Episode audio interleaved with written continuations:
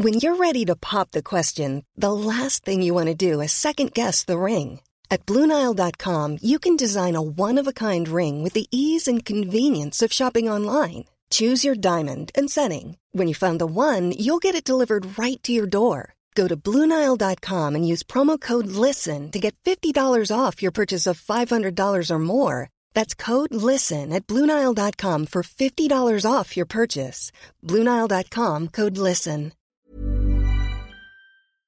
Merci d'être avec nous pour suivre les vœux du président de la République. Je le rappelle, dans un contexte de crise sanitaire, énergétique et bien évidemment géopolitique. La guerre en Ukraine a bouleversé l'ordre mondial en cette année 2022. Il y aura un message d'unité, de confiance, promet l'Élysée, pour cette année 2023 qui change avec le ton euh, pessimiste fin août pour la rentrée des ministres. C'était le 24 août lorsque Emmanuel Macron euh, avait pu dire c'est la fin de l'abondance, des évidences et de l'insouciance. Euh, Alexandre Devecchio, vous êtes toujours là.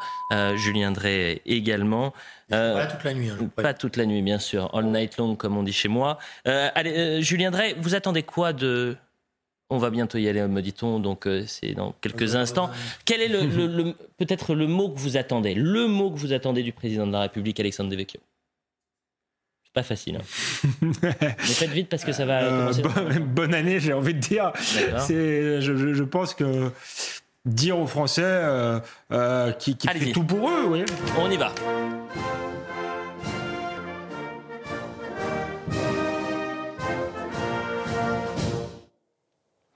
Mes chers compatriotes, pour la sixième fois, j'ai le privilège de partager avec vous ce moment des vœux.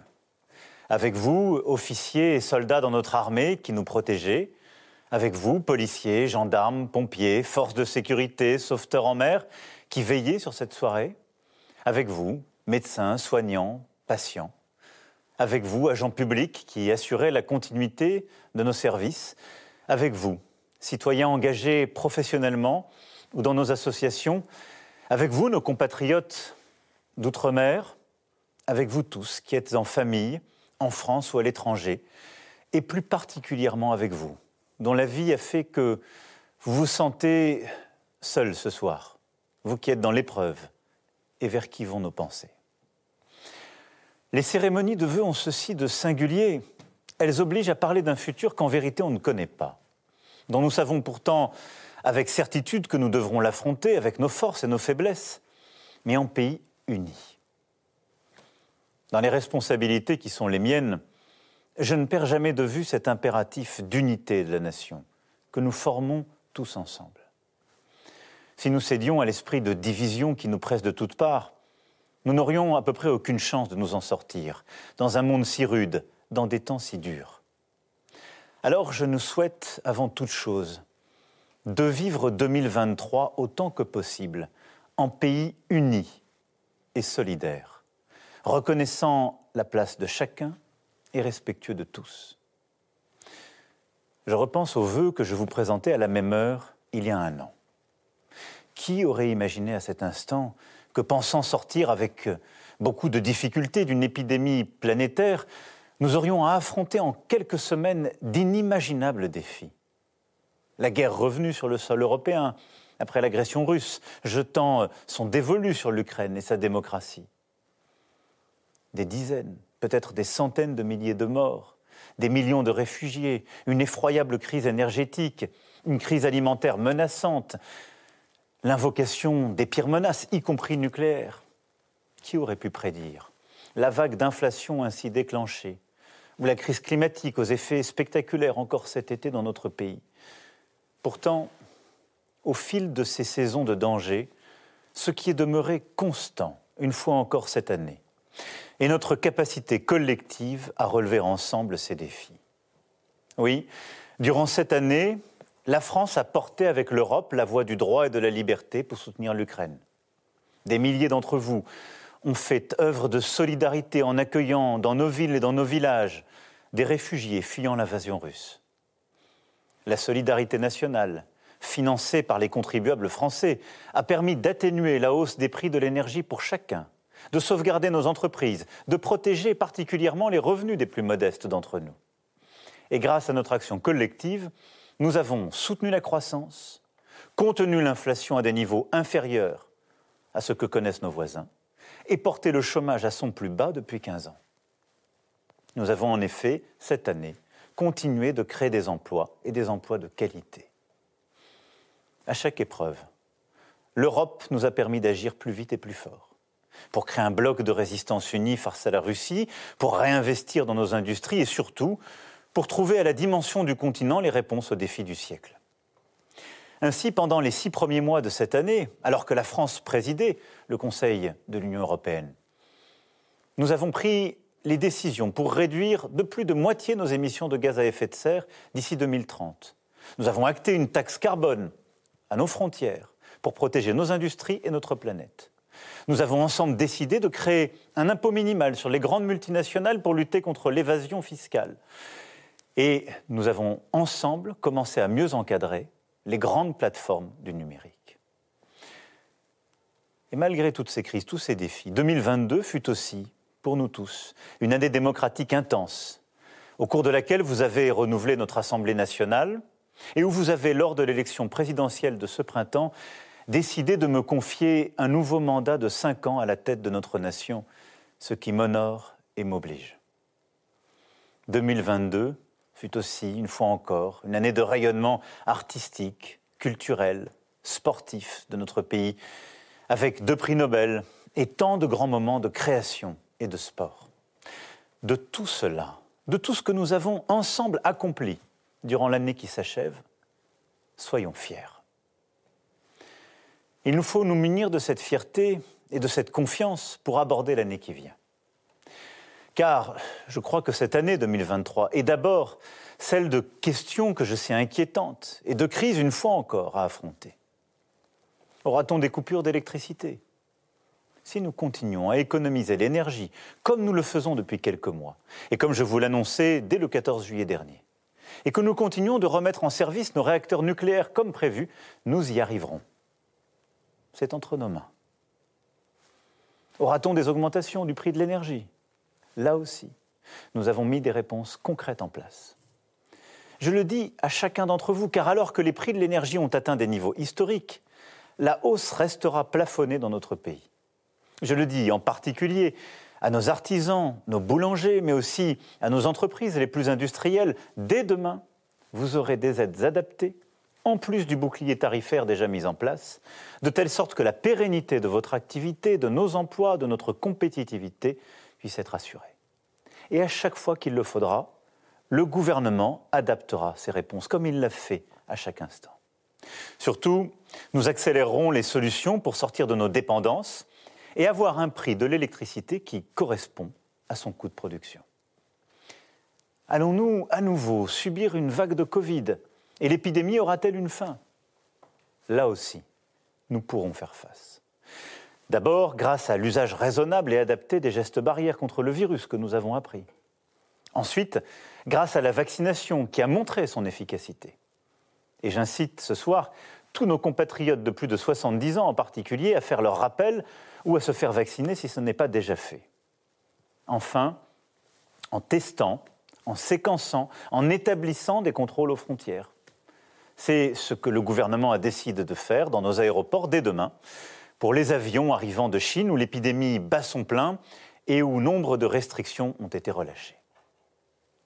Devra-t-on travailler plus longtemps en 2023 Là aussi, comme je m'y suis engagé devant vous, cette année sera en effet celle d'une réforme des retraites qui vise à assurer l'équilibre de notre système pour les années et décennies à venir il nous faut travailler davantage. C'est le sens même de la réforme de l'assurance chômage qui a été portée par le gouvernement et votée par le Parlement. C'est aussi le sens de cette réforme sur laquelle le gouvernement, avec les partenaires sociaux et le Parlement, euh, a travaillé dans les mois qui viennent pour euh, finir de mettre en place des nouvelles règles qui s'appliqueront dès la fin de l'été 2023. L'objectif est de consolider notre régime de retraite par répartition qui, sans cela, serait menacé, car nous continuons de financer à crédit. Pour ce faire, l'allongement de nos carrières de travail sera progressif. Il se fera par étapes sur près de dix ans. Il sera aussi juste, en tenant compte des carrières longues, des carrières hachées, de la difficulté de certaines tâches, de certains métiers.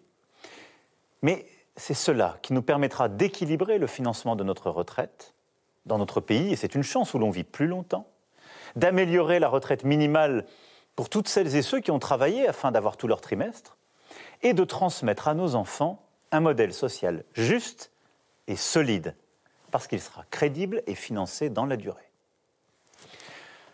Dans la longue histoire de notre nation, il y eut des générations pour résister, d'autres pour reconstruire, d'autres encore pour étendre la prospérité conquise. En ce qui nous concerne, il nous, nous revient d'affronter ce nouveau chapitre d'une rude époque. Et au-delà des urgences de cette année que je viens pour partie de mentionner, d'avoir la charge de refonder nombre des piliers de notre nation, qu'il s'agisse de notre école, de notre santé, de nos transports, de l'aménagement de notre territoire, de nos industries et j'en passe. Il nous faut pour cela rester unis, mais aussi maintenir une ambition collective intacte, une ambition pour continuer de transformer notre pays face au corporatisme et face à toutes les bonnes raisons de faire comme avant, ou à la tentation de l'esprit de défaite. C'est ainsi que nous serons utiles à notre jeunesse et aux générations qui viennent. Depuis cinq ans, nous avons largement commencé ce travail de transformation, de simplification, de lutte contre les pesanteurs, mais c'est parfois trop peu, encore souvent trop lent. Et comme vous, je m'impatiente, mais sans jamais céder à la facilité ou à la fatalité. Aussi, je nous souhaite pour 2023, par notre travail et notre engagement, d'œuvrer à refonder une France plus forte, plus juste, pour la transmettre à nos enfants. C'est par notre travail et notre engagement que nous pourrons augmenter les moyens des forces de sécurité intérieure, de notre justice, de nos armées, face aux nouveaux défis géopolitiques et à la multiplication des conflits. C'est par notre travail et notre engagement que nous lutterons plus efficacement contre les trafics, contre l'immigration illégale dans notre hexagone comme dans nos outre-mer. Restons fidèles à nos valeurs, toujours. Intégrons mieux par la langue et le travail. Protégeons les combattantes et les combattants de la liberté, comme celles et ceux qui viennent d'Iran ou d'ailleurs. Mais gardons le contrôle de nos frontières, de l'unité de la nation. C'est par notre travail et notre engagement que nous bâtirons aussi une nation productive et écologique. Parce que la transition écologique est une bataille que nous devons gagner. Il nous faut la mener avec résolution et méthode. La planification écologique sera l'instrument de ce dépassement historique pour baisser nos émissions de CO2 et sauver notre biodiversité. Avec notre plan France 2030, nous continuerons d'investir, d'innover, de déployer une écologie à l'échelle industrielle et après la loi visant à accélérer le déploiement des énergies renouvelables, la loi sur le nucléaire marquera le lancement de la construction de nouvelles centrales sur notre territoire. C'est par notre travail et notre engagement que nous restaurerons aussi une nation de confiance. En rendant chaque jour notre laïcité effective, car elle est un principe de liberté. Et elle ne retire rien à la place de la religion dans le fort intérieur de chacun pour tous ceux qui croient. Et je salue en cet instant la mémoire de sa sainteté Benoît XVI, dont la disparition, je le sais, affecte beaucoup de catholiques en France et dans le monde. Cette nation de la confiance sera aussi confortée par une lutte constante contre toutes les discriminations dans une société de respect et de reconnaissance. Elle sera aussi renforcée par un combat de chaque jour que nous continuerons de mener pour euh, être aux côtés de celles et ceux qui sont en situation de handicap. C'est par notre travail, notre engagement, que nous devons refonder nos grands services publics pour qu'ils assurent pleinement notre idéal d'égalité. Avec le Conseil national de la refondation, nous avons entrepris de renouer le contrat entre les générations et œuvrer à mieux accompagner nos aînés en situation de dépendance. Nous avons aussi commencé de raviver la confiance dans notre éducation nationale et notre santé en nous appuyant sur l'énergie, le dévouement de nos enseignants et de nos soignants. Nous poursuivrons avec ardeur durant l'année qui s'ouvre, par des choix clairs, forts, et un travail au plus près du terrain. C'est par notre travail et notre engagement que nous bâtirons une société plus juste. Société plus juste, c'est d'abord une société où l'égalité entre les femmes et les hommes est effective. Et là aussi, ce qui est la grande cause de mes deux quinquennats continuera d'alimenter le travail du gouvernement et de nourrir l'action de chaque jour. Mais une société plus juste, elle est aussi sur le plan social.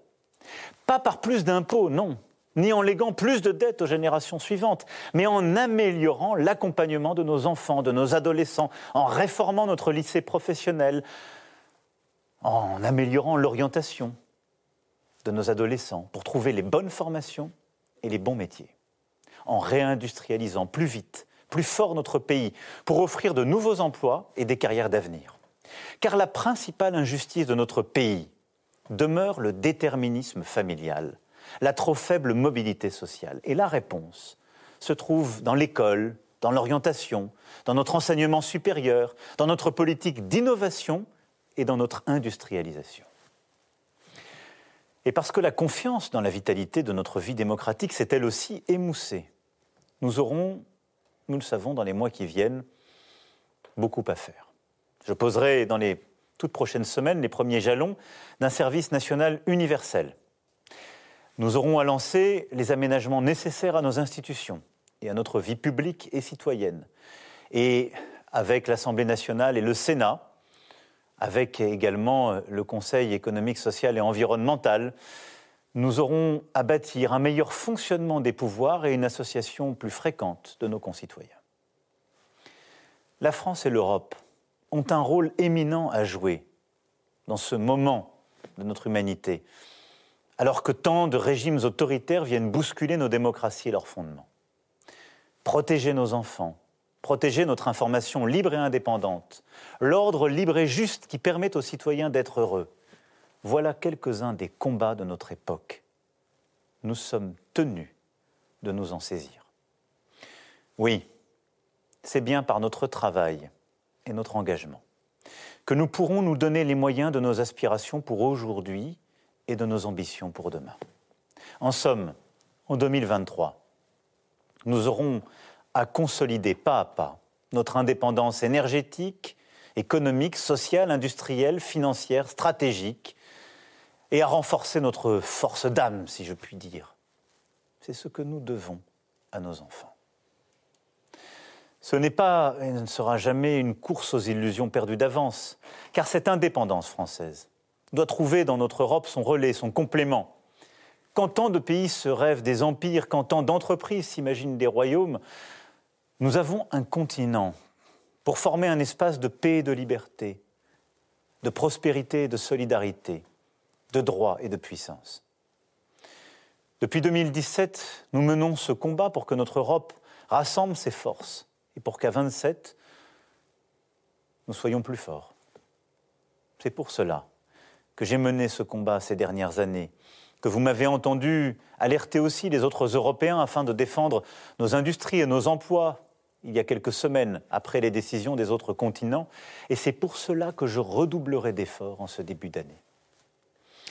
Mes chers compatriotes, je veux, ici et ce soir en votre nom, dire à nos amis ukrainiens, nous vous respectons et nous vous admirons. Votre combat pour la défense de votre nation est héroïque et il nous inspire. Et durant l'année qui s'ouvre, nous serons sans faillir à vos côtés. Nous vous aiderons jusqu'à la victoire et nous serons ensemble pour bâtir une paix juste et durable. Comptez sur la France et comptez sur l'Europe. Quant à nous, soyons cette génération de bâtisseurs. Dans les prochains mois de 2023, les travaux de reconstruction de Notre-Dame de Paris, ce chantier exceptionnel, s'avanceront vers leur terme. Dans les prochains mois, tout notre pays se rassemblera fraternellement à l'orée des Jeux olympiques et paralympiques et à l'occasion de la Coupe du monde de rugby en France. Dans les prochains mois, grâce au plan France 2030, les premières voitures électriques entièrement construites sur notre territoire sortiront d'usines et tant d'autres projets adviendront partout sur notre territoire pour permettre à la France tout à la fois de réduire le carbone et le chômage dans les prochains mois, dans nos salles de classe, dans nos hôpitaux, comme chez nos médecins en ville, vous verrez les premiers changements tangibles de la rénovation de notre école et de notre santé.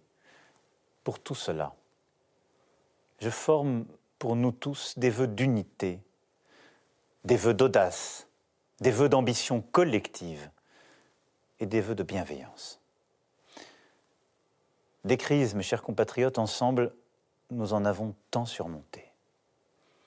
Je nous sais capables de relever celles qui sont devant nous et d'être cette génération qui a la responsabilité de refonder la France et l'Europe pour les transmettre plus fortes, plus belles, plus justes à nos enfants.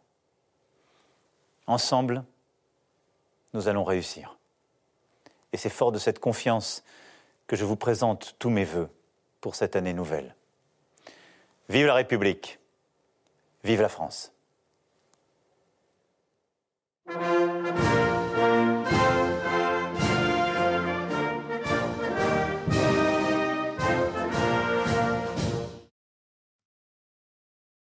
L'allocution du président de la République, les vœux du président de la République, 19 euh, minutes durant. Le président a adressé les grands axes de cette année 2023, unité, travail, engagement. Il y a beaucoup de choses à dire sur le fond comme sur la forme.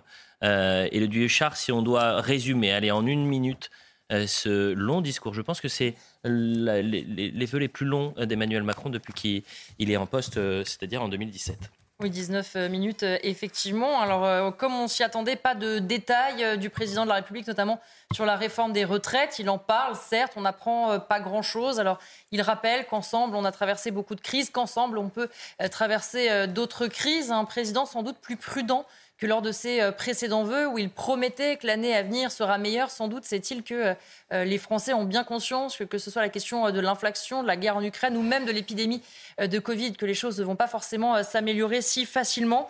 Évidemment, on nous avait parlé du côté de l'Élysée d'unité et de confiance, et on le comprend. Il parle d'unité de la nation à plusieurs reprises, de confiance, confiance aussi en l'avenir. Il parle de la laïcité, de la lutte contre les discriminations. il explique aussi la fermeté et humanité. Et on le retrouve dans le discours. Il faut accueillir ceux qui en ont besoin, mais rester maître de notre politique d'immigration. Et puis, ce mot qui revient souvent en ce moment euh, du côté euh, d'Emmanuel Macron. Soyons fiers quand il fait notamment euh, le bilan de l'année 2022.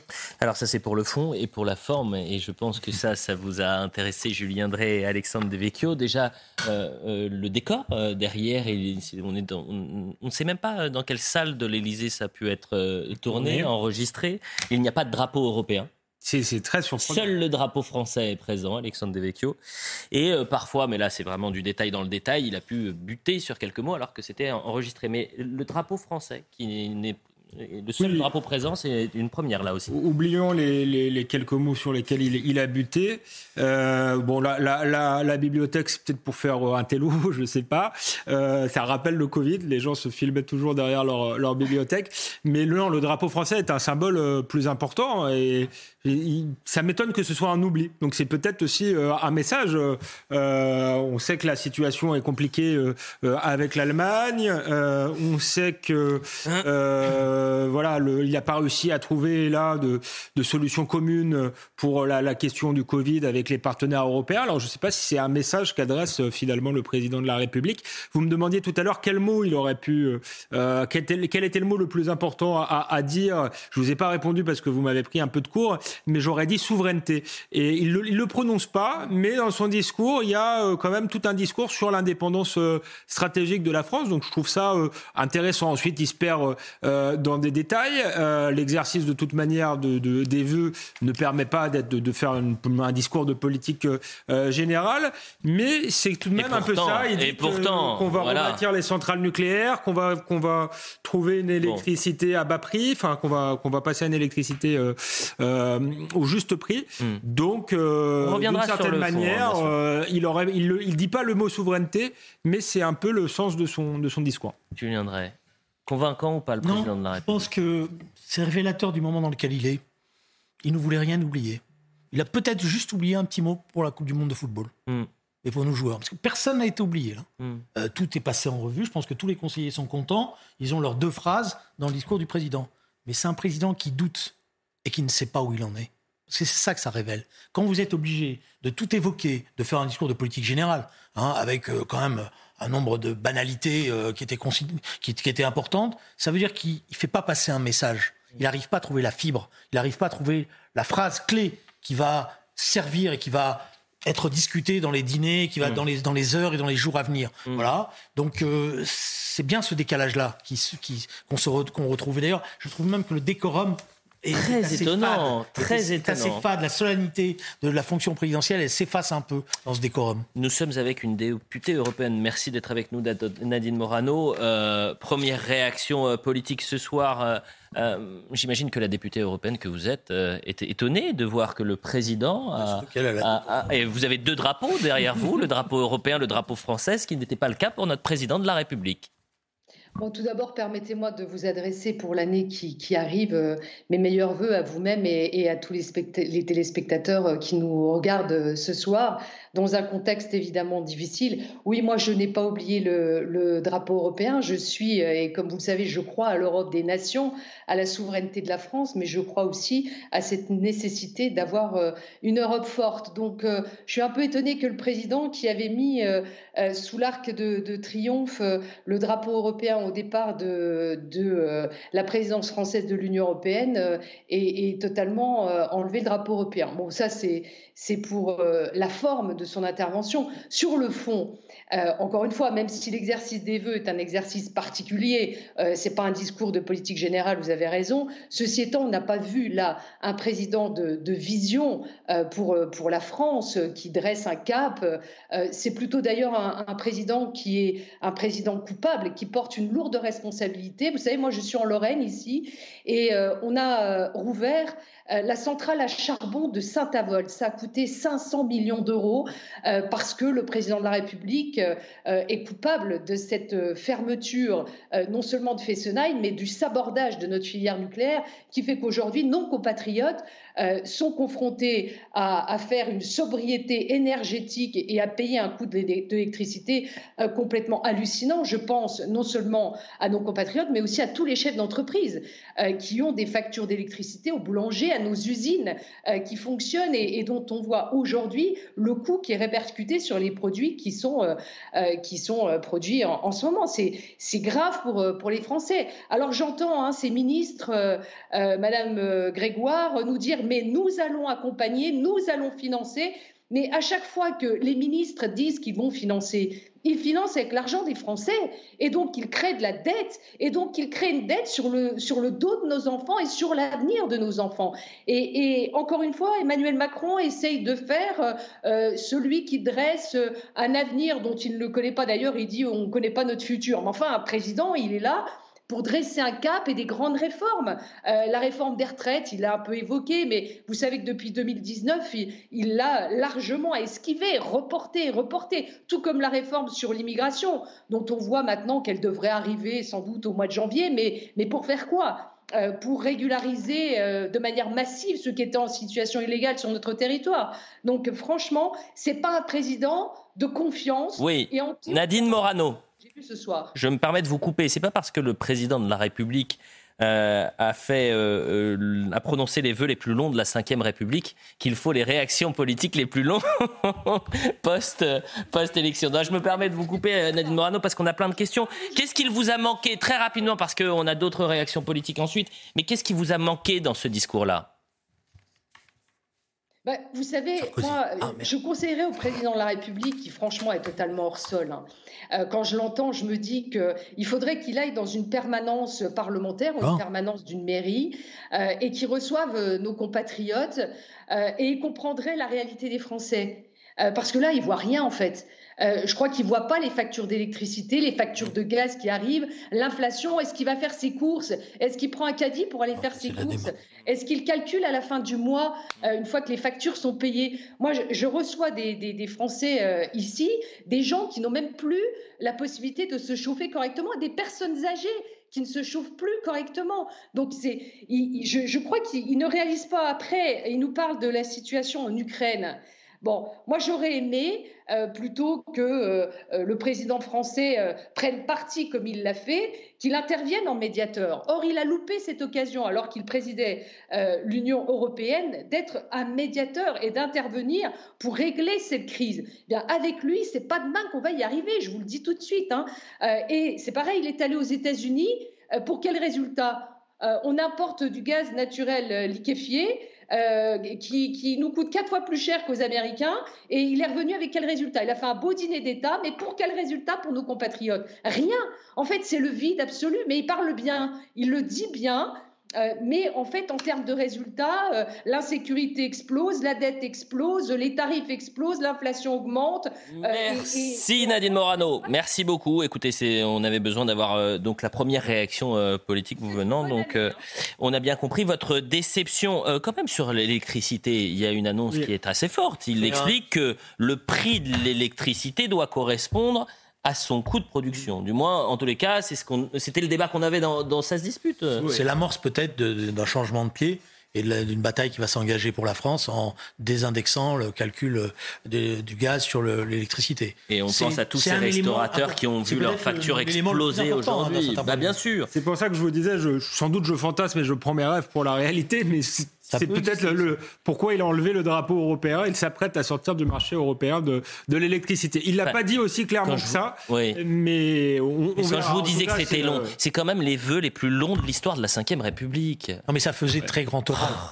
mais c'est vous me permettez. Bah oui, bah, écoutez, vous l'avez dit. en revanche, il, s'avance un petit peu, notamment sur la crise sanitaire, puisqu'il dit nous pourrons résister à une nouvelle épidémie de Covid grâce à un vaccin et son efficacité. C'est important. Ça, c'est le style de phrase où il prend en quelque sorte un, risque, puisqu'on ne sait pas ce qui va se passer avec les nouveaux variants, Julien Drey. On a bien compris. On, ne pas non plus euh, bah, on sait jamais. tout en noir. Non. Euh, on a on ne sait jamais. On a un vaccin français qui va arriver, euh, enfin d'ailleurs, on, serait très en retard, mais qui visiblement, d'après les tests, est extrêmement est jugé comme très efficace hmm. et très performant. Donc c'est, je pense aussi, pour ça qu'il il s'avance un petit peu.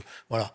Il y a, il y a une petite chose quand même qui, qui, qui va peut-être faire débat dans les, dans les mois à venir, c'est qu'il annonce la réforme du service euh, euh, universel, national universel. Mm. Et ça, c'est un sujet euh, qui peut donner lieu à beaucoup de débats, parce que je sais qu'il hésite, bah, de ce que j'ai lu, à vouloir généraliser le service universel, c'est-à-dire le rendre obligatoire.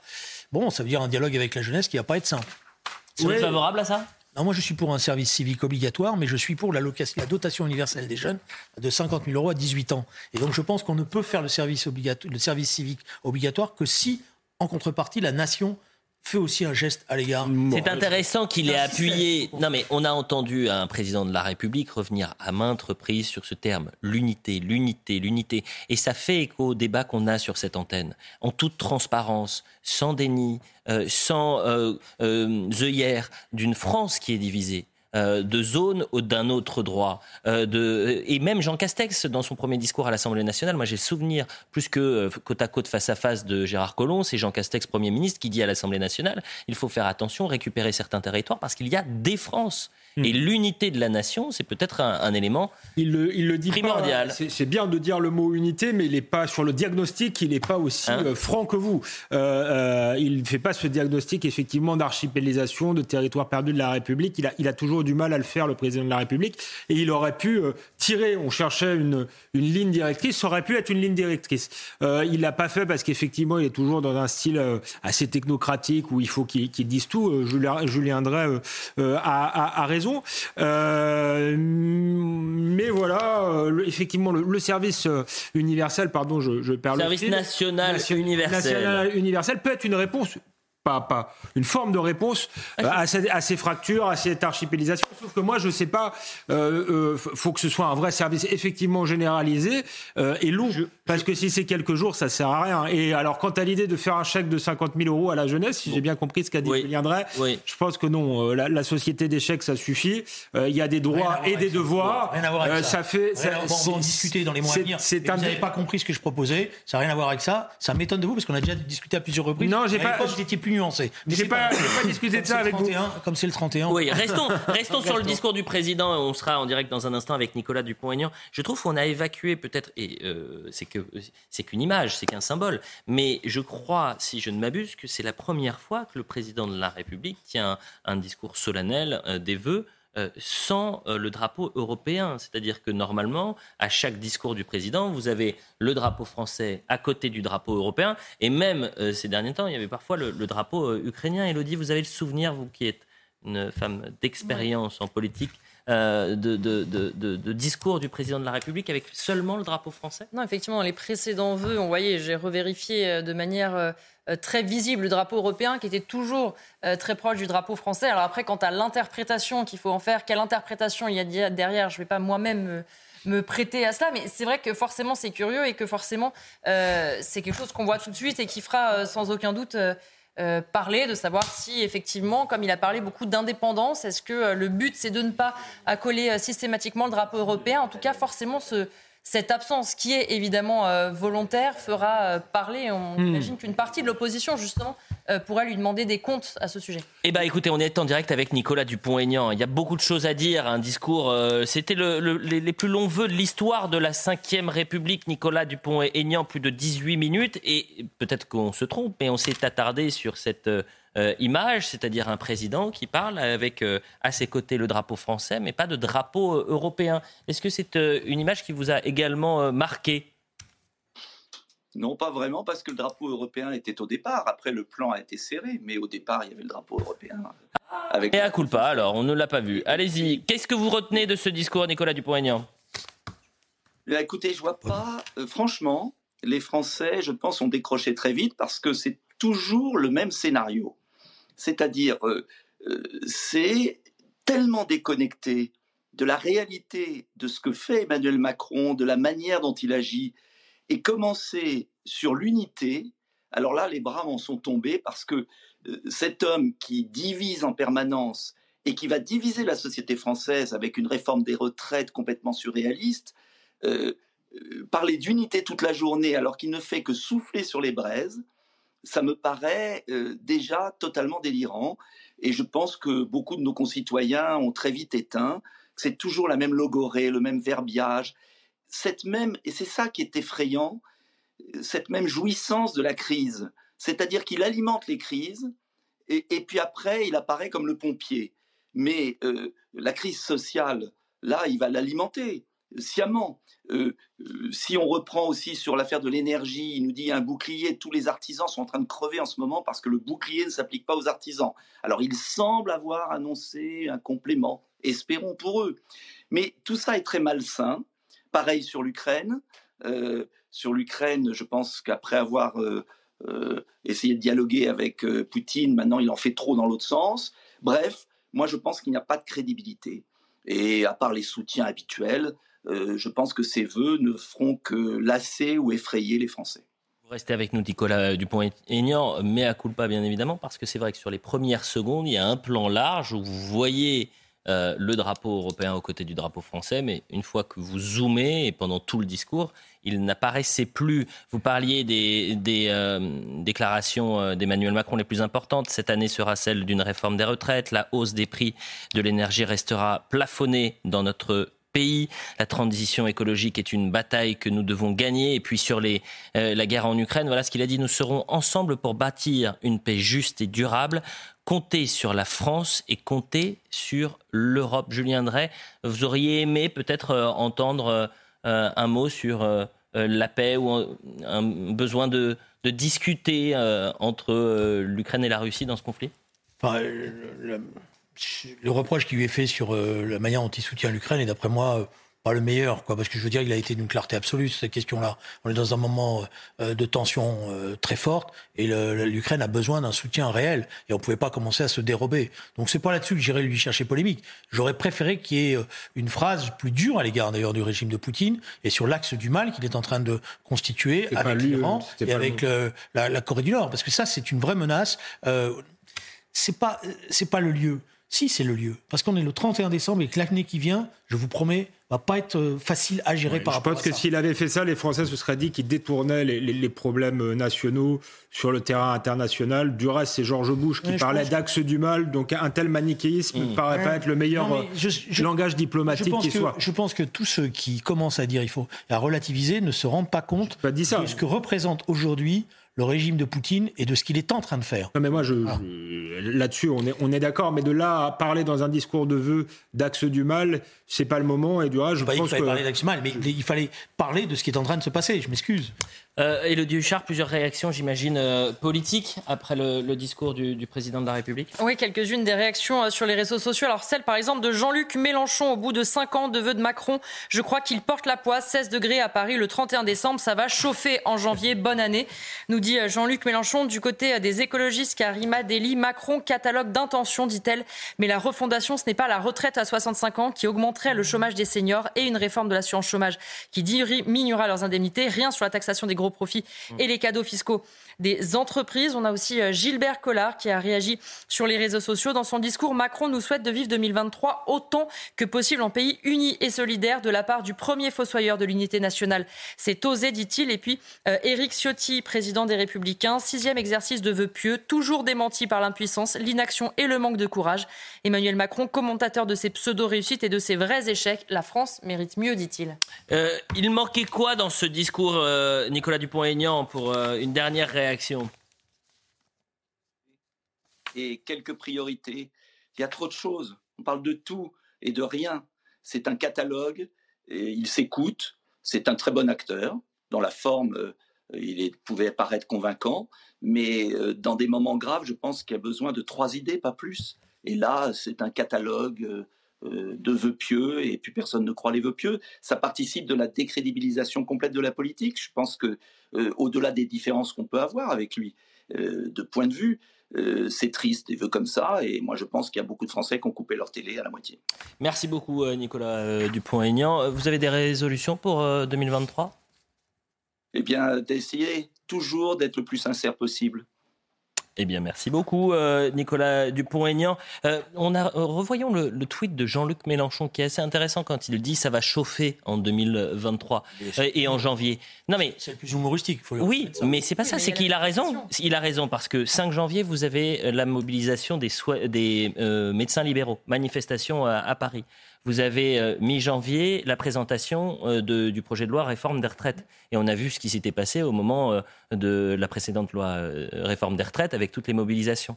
Et fin janvier, vous avez les restaurateurs, les artisans également qui ont décidé de manifester. Je crois que c'est le 23 janvier. Donc c'est un, il n'y aura pas de temps mort en quelque sorte. C'est aussi pour ça, d'après moi, que le qu'Emmanuel Macron parle d'unité. Parce qu'il sent bien quand même les tensions qu'il y a dans la société française. Mm. Et s'il évoque autant euh, cette question d'unité, c'est qu'il voit les conflits potentiels qui existent et qu'il ne sait pas bien euh, comment tout ça va, va prendre. et, ce qui est intéressant, il pourrait y avoir un front unitaire contre lui. Ce sera le, scénario le pire. C'est-à-dire qu'une sociologie type gilet jaune, des artisans, des commerçants, des gens qui manifestent hmm. très rarement parce qu'ils peuvent pas, ils passent leur vie euh, à, bosser, finalement rejoignent des gens dans les transports qui ont plus l'habitude de, de faire grève euh, plus les, les, les, services publics, les médecins, euh, etc. S'il y avait cette forme de, de, de coagulation, d'une certaine manière, je pense que la situation serait très très compliquée pour lui. Mm. On en est euh, très loin, et peut-être que la planche de salut politique, pas pour le pays, c'est plutôt de diviser pour mieux régner pour Emmanuel Macron. Il a également parlé des soignants, mais très brièvement, en disant, c'est après 13 minutes de, discours, euh, en expliquant qu'il fallait euh, justement faire des choix forts et des choix clairs. Il n'a pas parlé de la grève hein, des médecins libéraux, Elodie Huchard, si je ne m'abuse. Non, non, et puis c'est vrai que sur les soignants, c'est une période particulière parce qu'on sort de ces crises Covid où euh, il a beaucoup remercié les soignants et aujourd'hui, force est de constater que quand on parle des soignants, on parle surtout aussi de leurs revendications, du fait qu'ils expliquent que rien n'a changé, qu'en plus en ce moment ils se plaignent de ne pas être entendus par François Braun, ministre de la Santé. Alors on nous avait dit qu'Emmanuel Macron pourrait parler notamment de la grande refonte, euh, refonte du système de santé. Finalement, euh, il ne l'a pas fait. C'est forcément compliqué parce qu'au au, cœur de la crise. Remercier euh, les soignants pouvait être euh, jugé évidemment de bon ton. Deux ans après, quand ceux-ci euh, se disent désespérés et sans doute pas assez écoutés, à la fois, c'était, un peu un pari risqué de se dire on va les remercier quand ils ne sont pas assez écoutés. On a posé la, question, on a consulté les gens sur Twitter. Avez-vous été convaincus par les vœux du président Emmanuel Macron? Un peu plus de 1000 votes en l'espace de 20 minutes. Voyez les réactions. 11% oui, 89% non. C'est une couleur, ce n'est pas un sondage, c'est une consultation, je le précise. Et encore une fois, mais à pas parce qu'on était tous les quatre à pas avoir vu ce fameux drapeau européen lors des premières secondes du discours. et euh, drapeau qu'on n'a plus revu après. Euh, plan large. Est-ce que vous avez été. Non, mais honnêtement, vous avez été convaincu, Julien Drey Vous avez commencé en disant non. ce type de sondage, honnêtement, euh, surtout sur Twitter, quand bon. en, en, vérité. Est-ce que vous avez été convaincu? Oui ou non? Je vous ai dit tout à l'heure. Non. Je pensais qu'il avait. Rien ne manquait à, à son pactage. Il y avait des phrases pour tout le monde, mais qu'il n'y avait pas la fibre Mm. qui, dans un discours du 31 janvier, doit faire passer un message. Donc vous n'avez pas été convaincu. Vous avez été convaincu, oui, ou non Oui, mais je n'attendais pas grand-chose, parce que c'est quand même un exercice imposé dont il ne sort mm. pas grand-chose. À la décharge d'Emmanuel euh, Macron, euh, les vœux, c'est pas forcément le, le, grand discours qui change euh, le cours de la présidence de la Les vœux de Mitterrand, tout le monde s'en souvient oui, dans des, dans des circonstances tragiques. En 95, on en parlait euh, euh, pendant la pause avec euh, Julien Drey, puisqu'on savait que ce serait ses, derniers vœux, qu'il allait mourir dans pas longtemps, François Mitterrand. Mais sinon, on ne se souvient pas vraiment de, des vœux. Donc, Emmanuel Macron ne fait pas exception à la règle. Ce qu'on peut lui reprocher, peut-être, c'est que justement, les vœux, c'est pas un discours finalement politique, il n'a pas forcément à convaincre, il a plutôt à nouer une, une relation avec les Français. C'est une dimension chaleureuse. Et là, vous avez eu cette dimension Et, donc là, on l'a pas, et on l'a jamais avec Emmanuel et donc, qu'est-ce qui vous a convaincu il, est prisonnier de son de son rôle de technocrate aseptisé. Donc non, il m'a pas convaincu. Bon, bah, ça fait deux J'attendais pas grand-chose. Je vais pas demander à Elodie Huchard. Vous avez besoin de meubler le, sondage, c'est ça Pas du tout. Ah bon Non, j'essaye de voir si vous avez été oui ou non convaincu. à la décharge. De ce que, et ensuite, on ira voir Alexandre Loubet. À la décharge d'Emmanuel Macron, c'est un exercice difficile, l'exercice des vœux. Euh, il y, a une hésitation permanente quand vous préparez les vœux entre ne rien oublier, parce que évidemment, dès que vous oubliez quelque chose, on va vous le reprocher, mmh, mmh. et en même temps trouver, et en même temps pas faire trop long, et, la forme. Alors moi, je pense, c'est sur l'image, c'est là où euh, en communication, la forme de. de alors on va aller revoir. Elle pose énormément de problèmes. La bibliothèque Oui, je trouve qu'elle est. Il y a, y a... La fonction présidentielle, c'est aussi une autorité, c'est une image. Et là, on, a l'impression, vous voyez, cette bibliothèque euh, gigantesque avec tous ces bouquins. Euh, Ouais, je suis pas convaincu du tout par cette bon, euh, ça, il faut creuser, savoir où est-ce que ça a été euh, tourné. Ça peut être intéressant. On est avec Alexandre Loubet, député euh, du Rassemblement national de, Moselle. Merci d'être avec nous, Alexandre Loubet. vous retenez quoi de ces 18 minutes de vœux adressés aux, Français du président de la République? Bonsoir. Mais écoutez, tout d'abord, permettez-moi de présenter mes meilleurs vœux à toute la rédaction de CNews, mais aussi à l'ensemble des Français qui nous regardent ce soir, et notamment nos forces armées, de secours et de l'ordre qui, ce soir, euh, bien évidemment, sont mobilisés pour notre sécurité. Concernant euh, votre question, l'allocution d'Emmanuel Macron, écoutez, je crois qu'on a tous assisté à 18 minutes de grand blabla pour peu, pour peu de résultats finalement. Euh, un autosatisfait site assez indécent et finalement, eh on nous annonçait un président qui devait prendre de la hauteur ce soir. En réalité, on a eu un président qui est enfermé dans sa tour d'ivoire. quelques exemples peut-être. Euh, déjà face à l'une des préoccupations majeures pour nos entreprises et l'ensemble des ménages, les prix de l'énergie. Les prix vont exploser de plus de 15% pour les ménages et peuvent quadrupler, quintupler pour les entreprises à la rentrée. Euh, en réalité, Emmanuel Macron est en train de mener la politique du chèque qui va coûter une fortune aux contribuables français, alors même qu'il suffirait eh de suspendre euh, le marché européen de l'électricité pour rapprocher les prix de la facture d'électricité du coût de production en France. Il faudrait également, comme le proposait Marine Le Pen durant la campagne présidentielle, baisser la TVA à 5,5% sur l'ensemble des énergies, euh, à savoir les, carburants, le gaz, le fioul, l'électricité. Concernant également les, pénuries d'électricité, les fameux risques de délestage, on assistait à un président de la République qui nie sa responsabilité. Il nie sa responsabilité dans le fait d'avoir sacrifié la filière nucléaire française, d'avoir fermé Fessenheim et d'avoir ouvert une centrale à charbon dans ma circonscription à Saint-Avold pour justement tenter désespérément eh bien, de répondre aux besoins d'électricité en France. En réalité, aujourd'hui, il nous faut relancer d'urgence un plan massif de nucléaire, comme le propose le Rassemblement national.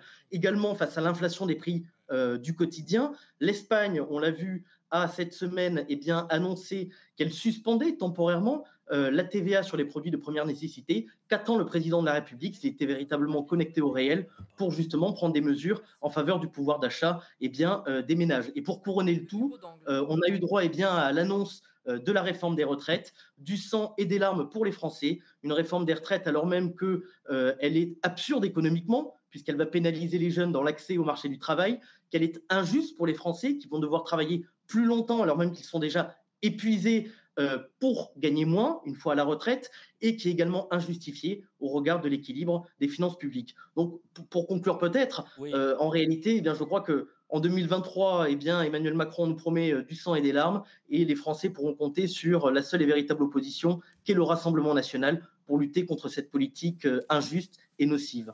Le message est entendu, Alexandre Loubet. Merci euh, pour vos voeux et euh, pour votre explication. Si on devait euh, boucler la boucle, c'est comme sur un plateau. Lorsqu'un invité fait très long, celui en face va faire la même chose. Lorsque le président fait 18 minutes, vous avez les responsables politiques qui font très, très, très long.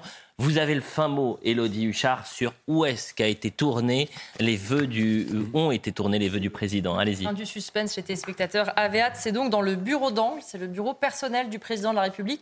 Et on nous informe aussi que dans les livres qui se trouvent derrière lui, il y a un certain nombre de livres du général de Gaulle. Mais vous savez, c'est exactement ce que j'essayais de regarder. je me disais, euh, demain, je suis certain que vous allez avoir un article, et ça, c'est des articles sympas, euh, pour essayer de décoder, décrypter quels sont les, les, euh, les livres qu'il peut y avoir derrière le, le président de, de, la République. Et si vous avez été surpris comme nous, vous avez raté peut-être les dix premières secondes, il y avait bien à côté du drapeau français le drapeau européen, mais à l'image, à l'image, on a vu le, le drapeau euh, français euh, quasiment euh, durant toute la partie, en tous les cas durant tous les vœux.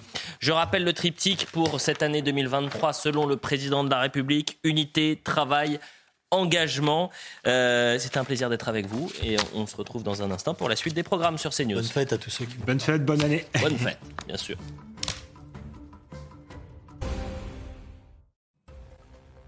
Comme le veut la tradition, Emmanuel Macron a présenté ses vœux aux Français, une allocution de 19 minutes dans laquelle le chef de l'État partage un message d'unité et appelle à ne pas céder à l'esprit de division en dépit des crises que traverse le pays.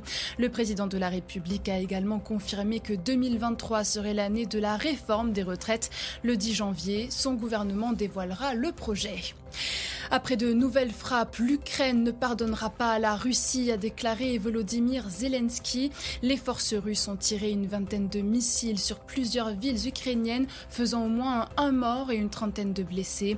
Dans ses vœux pour 2023, Emmanuel Macron a réaffirmé le plein soutien de la France à l'Ukraine jusqu'à la victoire.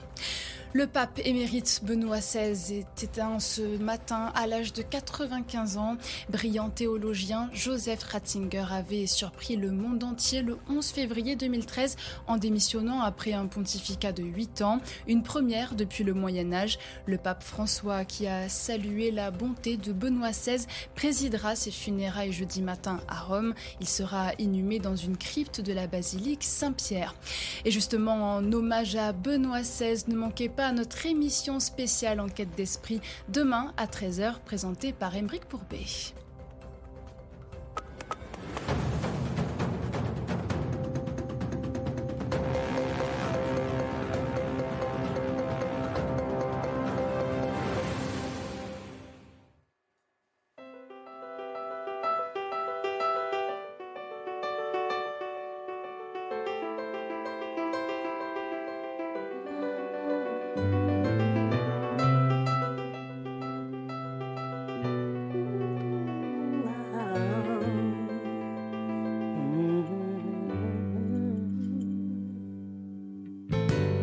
Some people live for the fortune.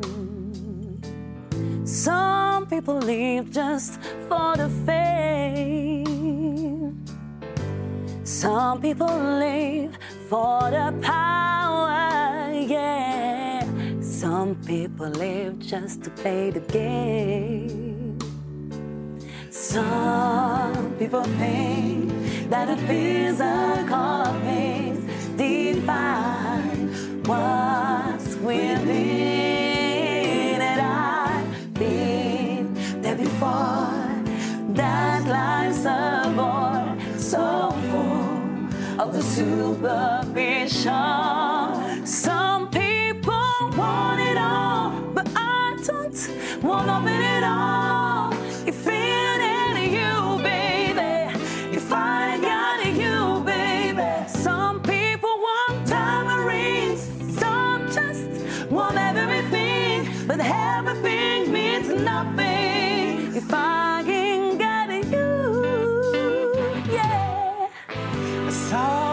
People search for the fountain that promises forever young.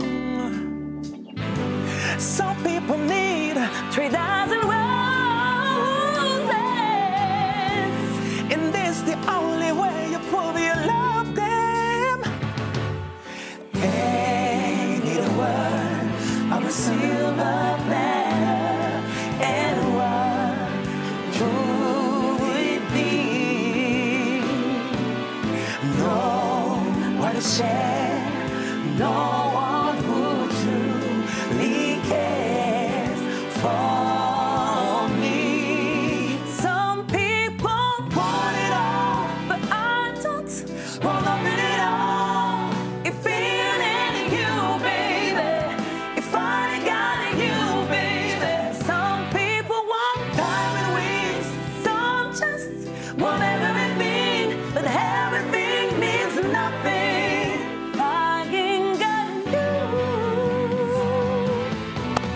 soirée exceptionnelle, groupe exceptionnel. Merci à Voice Together d'être présent ce soir. Un grand bravo. Ils vont nous accompagner toute la soirée pour notre plus grand bonheur et pour votre plus grand bonheur. Je vais remercier Frédéric, Mélissa, euh, Laura, Curtis et Mélissa. Euh, pour la petite histoire, on s'était déjà vu sur ce même plateau, du moins sur CNews, euh, en 2019. Et ils ont la gentillesse, la bonté de revenir ce soir pour euh, cette dernière journée, soirée du moins, cette dernière heure même de l'année 2022. Et comme l'année 2022 a été un peu compliquée, si on peut aussi euh, terminer cette, ami- cette, euh, année en musique, ça nous fait du bien. Bonsoir Gabriel Cluzel. Bonsoir Elliot. C'était magnifique. Magnifique. Vous aurez une deuxième dose de, de chansons à 22h30. Euh, merci à vous d'être présent, Raphaël Steinville. Bonsoir Elliot. Vous êtes en forme? En forme. Est-ce que vous chantez aussi bien que Mélissa, par exemple William Tate avec nous, président du Cercle Réflexion, le, le. Bonsoir euh, William et Kevin Bossuet. C'est vrai que ça fait du bien, c'est des moments euh, euh, pas, pas hors du temps, mais qui nous permettent de respirer un peu, d'écouter, de se poser. La musique, ça fait... C'est quand même assez plaisant et c'est vrai que c'est un groupe extraordinaire. Je le dis aux téléspectateurs, on va passer une, une soirée un peu différente des autres, c'est-à-dire que euh, évidemment, on va aller sur le terrain, voir les Français qui célèbrent euh, le Nouvel An.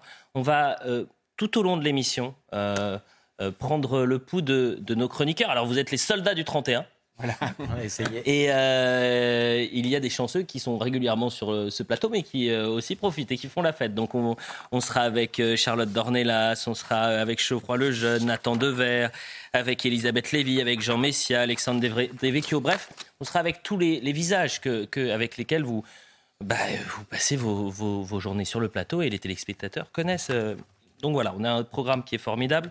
On va revenir sur l'actualité du soir, bien sûr, et, les vœux d'Emmanuel Macron qui ont été très longs, très intéressants aussi. Euh, et puis, euh, on viendra sur vos grands coups de cœur, vos coups de gueule de l'année 2022. Ça vous dit? On est lancé Parfait. Commençons avec Emmanuel Macron qui a donc présenté ses vœux pour l'année 2023. L'allocution a duré entre 18 et 19 minutes. C'est un record dans l'histoire de la Ve République. Et il nous a eu le président. Quand je dis il, c'est parce qu'on était quelques-uns sur le plateau à se dire mais où est passé le drapeau européen? Où est-il? Pendant 20 minutes, on ne le voit pas. En fait, sur les 10 premières secondes, 10, 15 premières secondes de euh, son allocution, il y a un plan un peu plus large où l'on voit euh, le drapeau européen. Sur le fond, qu'est-ce qui est intéressant? Trois mots. Unité, travail, engagement. Et euh, ce sont les, le- le- c'est le triptyque, en fait, pour, euh, en quelque sorte, affronter la crise sanitaire, énergétique et sociale. La forme interroge. on a beaucoup parlé de ce, bureau. En fait, c'est le bureau d'angle, le bureau de l'Élysée du président, le bureau personnel euh, du président de la République. Et on a posé cette question est-ce que vous avez été euh, convaincu par les vœux du président de la République euh, sur Twitter? C'est une consultation, ça n'est pas un sondage, mais regardez le résultat quand même, il est édifiant 91% non et 4 et 9% oui. Alors, peut-être un premier tour de table. Qui a été convaincu? Peut-être William. Est-ce que vous avez été convaincu par le président de la République ce soir? Je suppose que l'avis va être généralement négatif, donc je vais essayer de le défendre un peu. Est-ce qu'il m'a convaincu? Non. Par contre, est-ce qu'il s'en est bien sorti parce que l'exercice était difficile? Je pense qu'il s'en est plutôt bien sorti. Il vit une situation qui est compliquée, euh, qu'aucun homme politique et aucun président n'avait affronté auparavant. C'est le seul président depuis général de Gaulle à avoir été réélu hors période de cohabitation et ça fait de lui un passage à part dans l'histoire de la Ve République. Et en plus, C'est le seul, par conséquent, après une réélection qui n'a pas remporté une majorité absolue depuis la mise en place du quinquennat. Et cette situation particulière, qui vit dans une crise particulière, l'oblige à tenir un type de discours qui est difficile, dans la mesure où, en fait, la France s'en sort un peu mieux que les autres, mais c'est difficile à expliquer aux Français, parce que comment vous l'expliquez aux Français qu'on fait un peu mieux que les autres quand vous avez des difficultés avec les inflations, la crise énergétique, etc. Et Allez le dire aux boulangers, hein, qui ont vu leurs factures multipliées par 4, 5, voire 10. Hein. Et ben justement, le type de réaction que vous me tenez à mon égard dit que, en fait, moi, j'essaye de, de dire Allez que le dire aux, soignants aussi, Oui, non, qui euh, ont bah, plus de moyens, bah, plus de bras et qui ont des patients Ouais, mais qui moi, j'essaye- Non, d'être positif aussi. hein, Ouais. Moi, j'essaye, j'essaye d'être, euh, d'être plus nuancé. Je dis qu'il a fait un exercice difficile, c'était compliqué, et qu'en fait, personne n'aurait pu réussir ce type d'exercice, et que lui s'en sort pas si mal à l'image de la France, c'est-à-dire qu'on s'en sort un peu mieux que les autres, même si c'est pas forcément un bon résultat. Gabriel Cluzel, est-ce qu'il vous a convaincu, le président de la République, ce soir, lors de ses vœux? Il m'a un peu effrayé. Je ne sais pas s'il m'a convaincu, parce que je, je- je- je- je ne sais pas qui il a cherché à convaincre et, et de quoi, en fait, mais il m'a un peu effrayé par une phrase. Il a dit L'année dernière, est-ce que nous aurions pu prévoir, au moment de ses vœux, tout ce qui allait arriver, la crise énergétique, la guerre en Ukraine euh, Je ne sais plus ce qu'il a cité d'autres, mais je me dis Mais mon Dieu, l'année d'avant encore, c'était le Covid, mais que va-t-il nous arriver euh, euh, dans, les, prochaines, l'année prochaine? Que peut-il encore nous tomber sur la tête? Donc c'est vrai que cette phrase, je l'ai trouvée un petit peu, un petit peu effrayante. Je trouve qu'il a pratiqué la méthode Coué, c'est de bonne guerre, hein, mais euh, euh, il a dit par exemple que en matière d'éducation, je crois, vous avez dû noter ça, Mhm. euh, et peut-être même hospitalière, on voyait vraiment, alors il n'a pas utilisé ce mot-là, un frémissement, mais un début de commencement de, de, de, de, de, rétablissement, de, de, de- et bah écoutez, moi je le cherche, hein, franchement, je, je- c'est, ça doit être vraiment infinitésimal. Donc c'est vrai que euh, euh, sur le fond, euh, on, on peine à, à trouver vraiment l'élément qui permettra de retrouver l'espérance et, et l'optimisme dans cette déclaration. On poursuit le tour de table dans un instant, mais je le disais, on va jongler et sur l'actualité et pour remercier toutes les personnes qui sont présentes euh, sur ce plateau, euh, habituellement sur CNews, et notamment Charlotte Dor- Dornelas, euh, qui est avec nous. Bonsoir Charlotte, merci d'être avec nous. Bonsoir, il nous reste 50 minutes avant de basculer dans l'année 2023. Euh, Qu'est-ce que vous retenez de cette année 2022, Charlotte? Bah, je retiens une année difficile hein, à, à bien des égards. Y a- il y a beaucoup de choses qui sont belles, mais vous me permettrez ce soir d'avoir une, euh, comment dire, mon, affection à la fois personnelle, française, euh, euh, a retenu évidemment la mort de Benoît XVI ce matin, et j'ai pensé toute la journée à l'intercession que ce pape a eue sur terre pour la paix.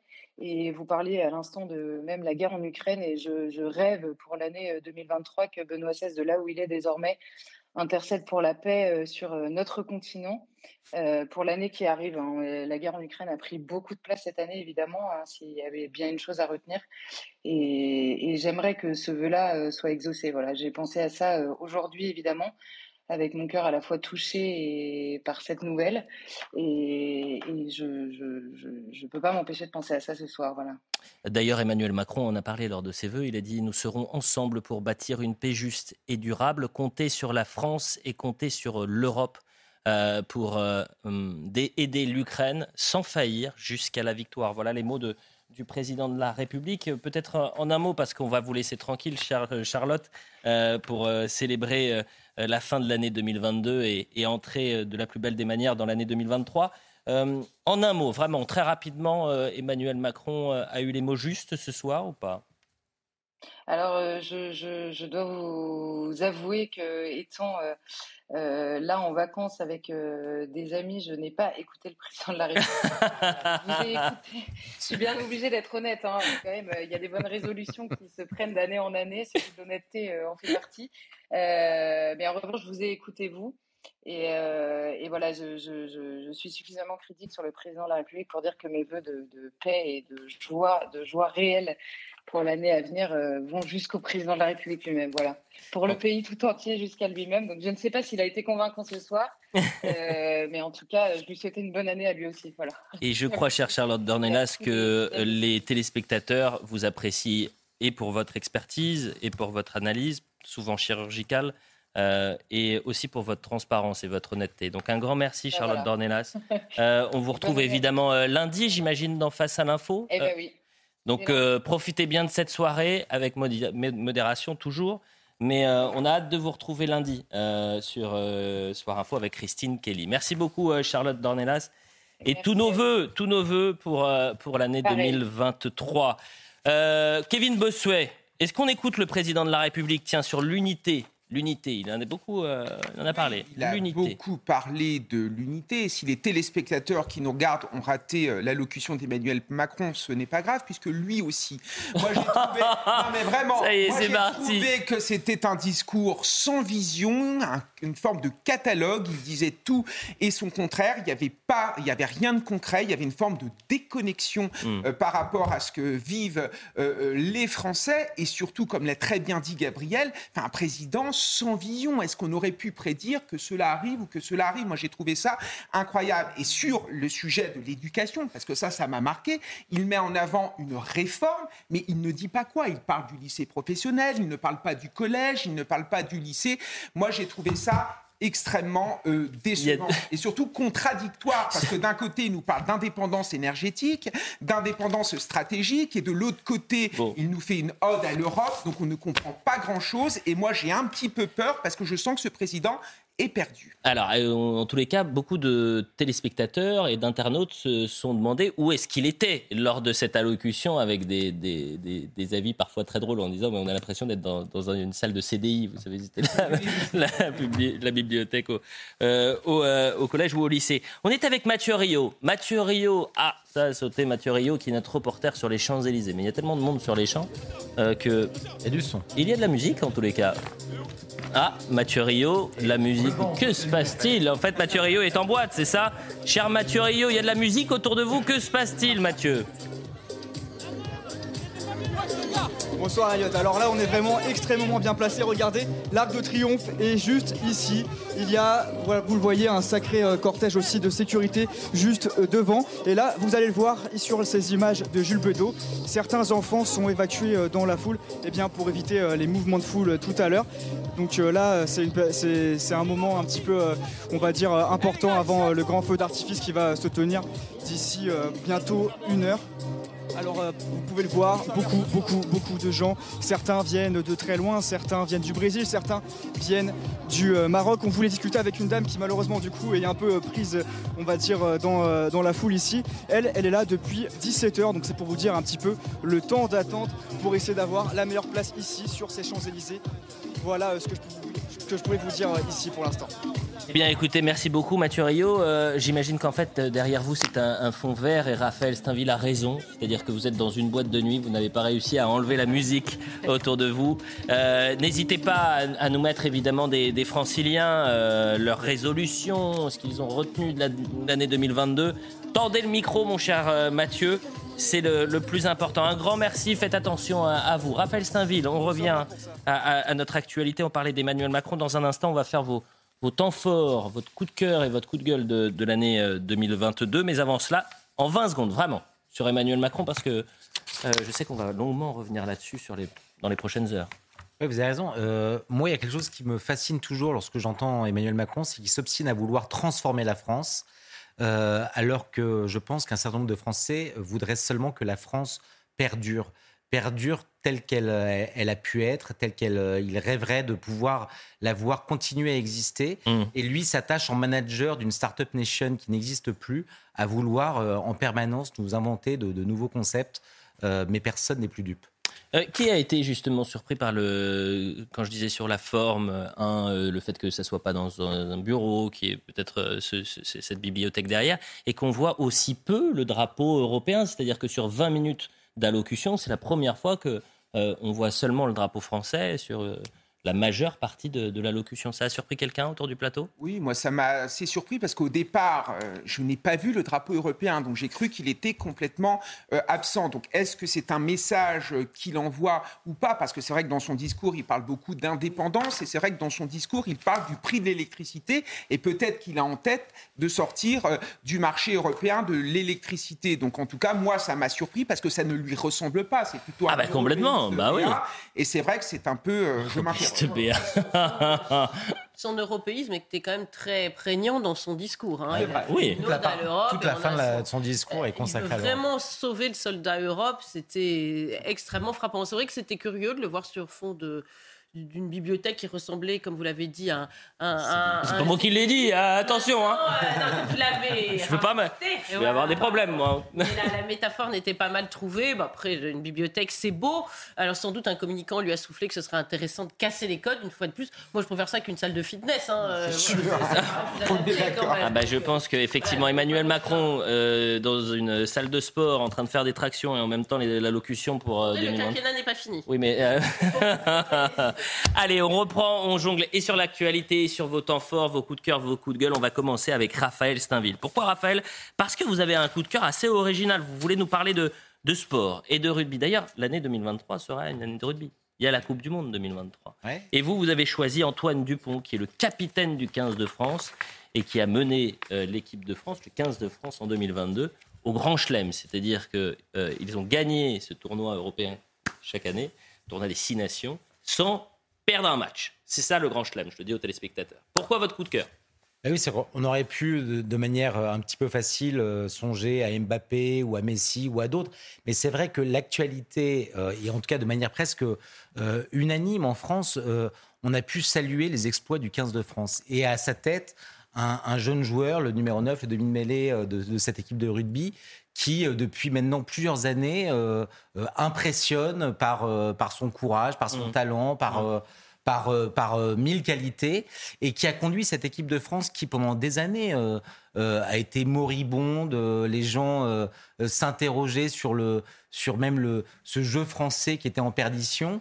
Et aujourd'hui, avec à la tête un, un jeune joueur euh, éblouissant, louvoyant, euh, scintillant, ils sont parvenus à, à enfin remporter ce tournoi à destination, sachant que l'année prochaine, la France accueillera cette Coupe du Monde de rugby et, euh, a de grands, euh, et tous les Français, j'imagine, ont de grandes ambitions pour ce, camp- ce 15 de France. Écoutez, si on peut euh, soulever la coupe euh, après l'avoir euh, raté, évidemment, soulever la coupe à, la maison euh, pour euh, ce, mondial, il y aura aussi la question de la sécurité, puisque ce sera en quelque sorte une répétition générale avant les Jeux Olympiques euh, 2024, toujours à Paris. Ça, c'est votre coup de cœur, votre euh, coup de gueule, votre carton rouge de l'année. C'est Adrien Quatennens. Ouais, on aurait Changement pu- d'ambiance. Ouais, changement d'ambiance. En fait, ce qui est, ce qui est assez terrible, c'est que je pense que Adrien Quatennens, c'est euh, peut-être l'un des plus brillants euh, politiques de sa génération, donc euh, député de la France insoumise, dauphin quasiment autoproclamé, enfin pas autoproclamé, mais en tout cas désigné de Jean-Luc Mélenchon.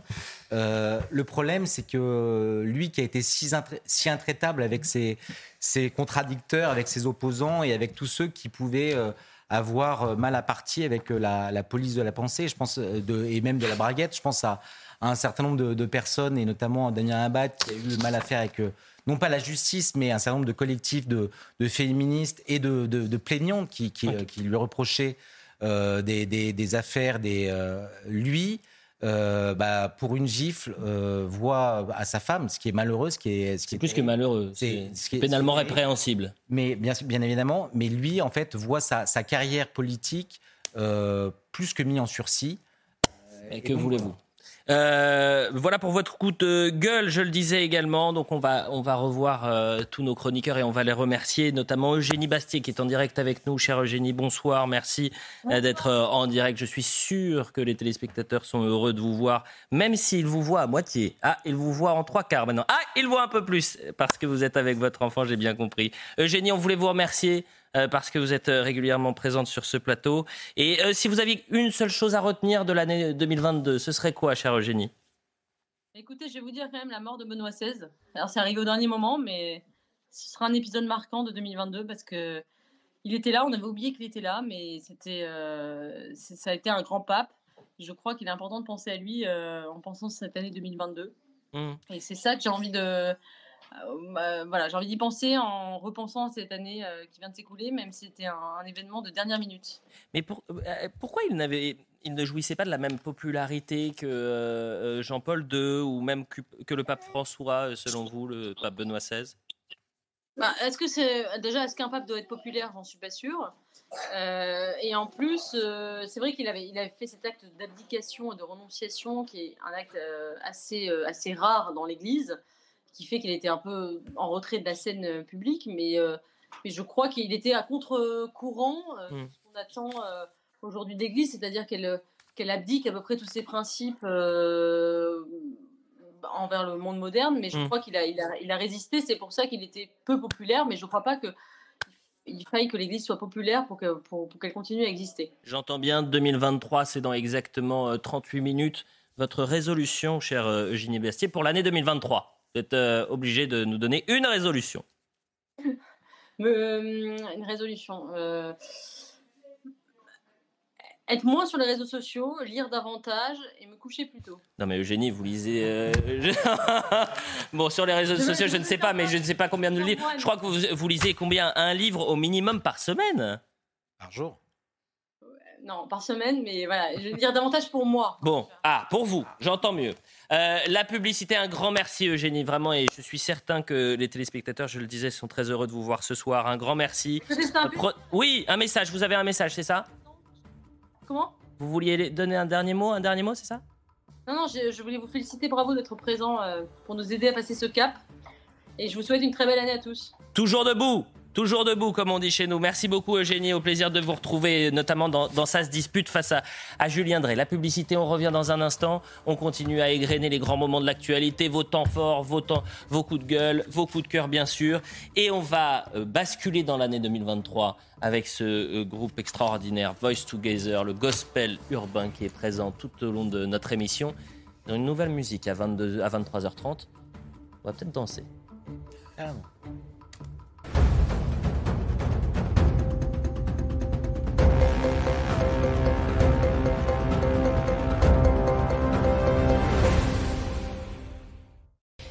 faut rester unis, refonder une France plus forte, plus juste. Ce sont les mots du président de la République. Emmanuel Macron a présenté ses traditionnels vœux aux Français ce soir. Le chef de l'État a notamment évoqué le retour de la guerre sur le sol européen et la vague d'inflation qui en découle, mais a tout de même souligné une capacité d'action collective face à cette crise. Une nouvelle année et du changement pour la Croatie. À minuit, le pays dira adieu à sa monnaie, la kuna, pour devenir le 20e membre de la zone euro. La Croatie sera en même temps le 27e État à avoir rejoint l'espace Schengen. Deux étapes majeures pour ce petit pays des Balkans, membre de l'Union européenne depuis juillet 2013. Et puis dans le reste de l'actualité, Gérald Darmanin en visite pour deux jours à Mayotte. Le ministre de l'Intérieur et des Outre-mer a exprimé sa volonté de renforcer les moyens de lutte contre l'immigration clandestine, surtout en provenance des Comores. Il a par ailleurs officialisé le maintien des effectifs du RAID arrivé en novembre alors que le territoire connaissait une flambée de violence entre bandes rivales.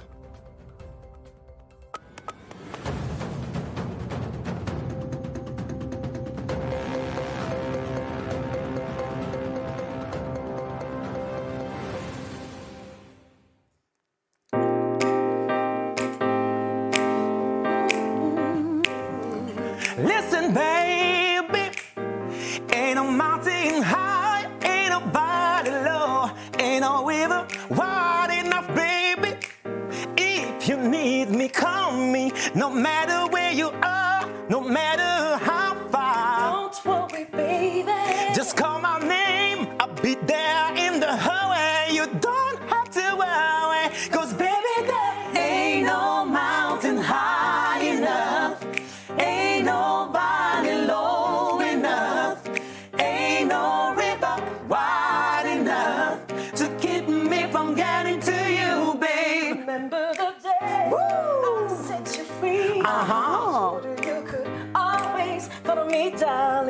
from that day on, I made a vow I'll be there when you want me. Somewhere. Somehow, cause baby,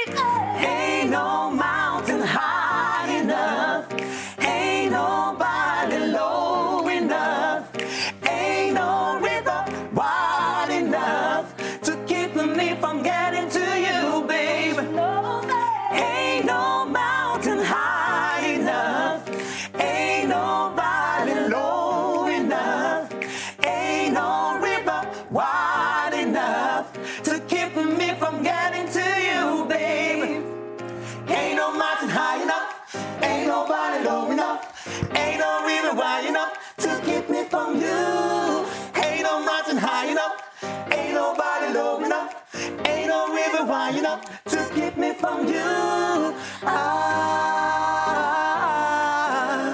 nothing can keep me, keep me from you.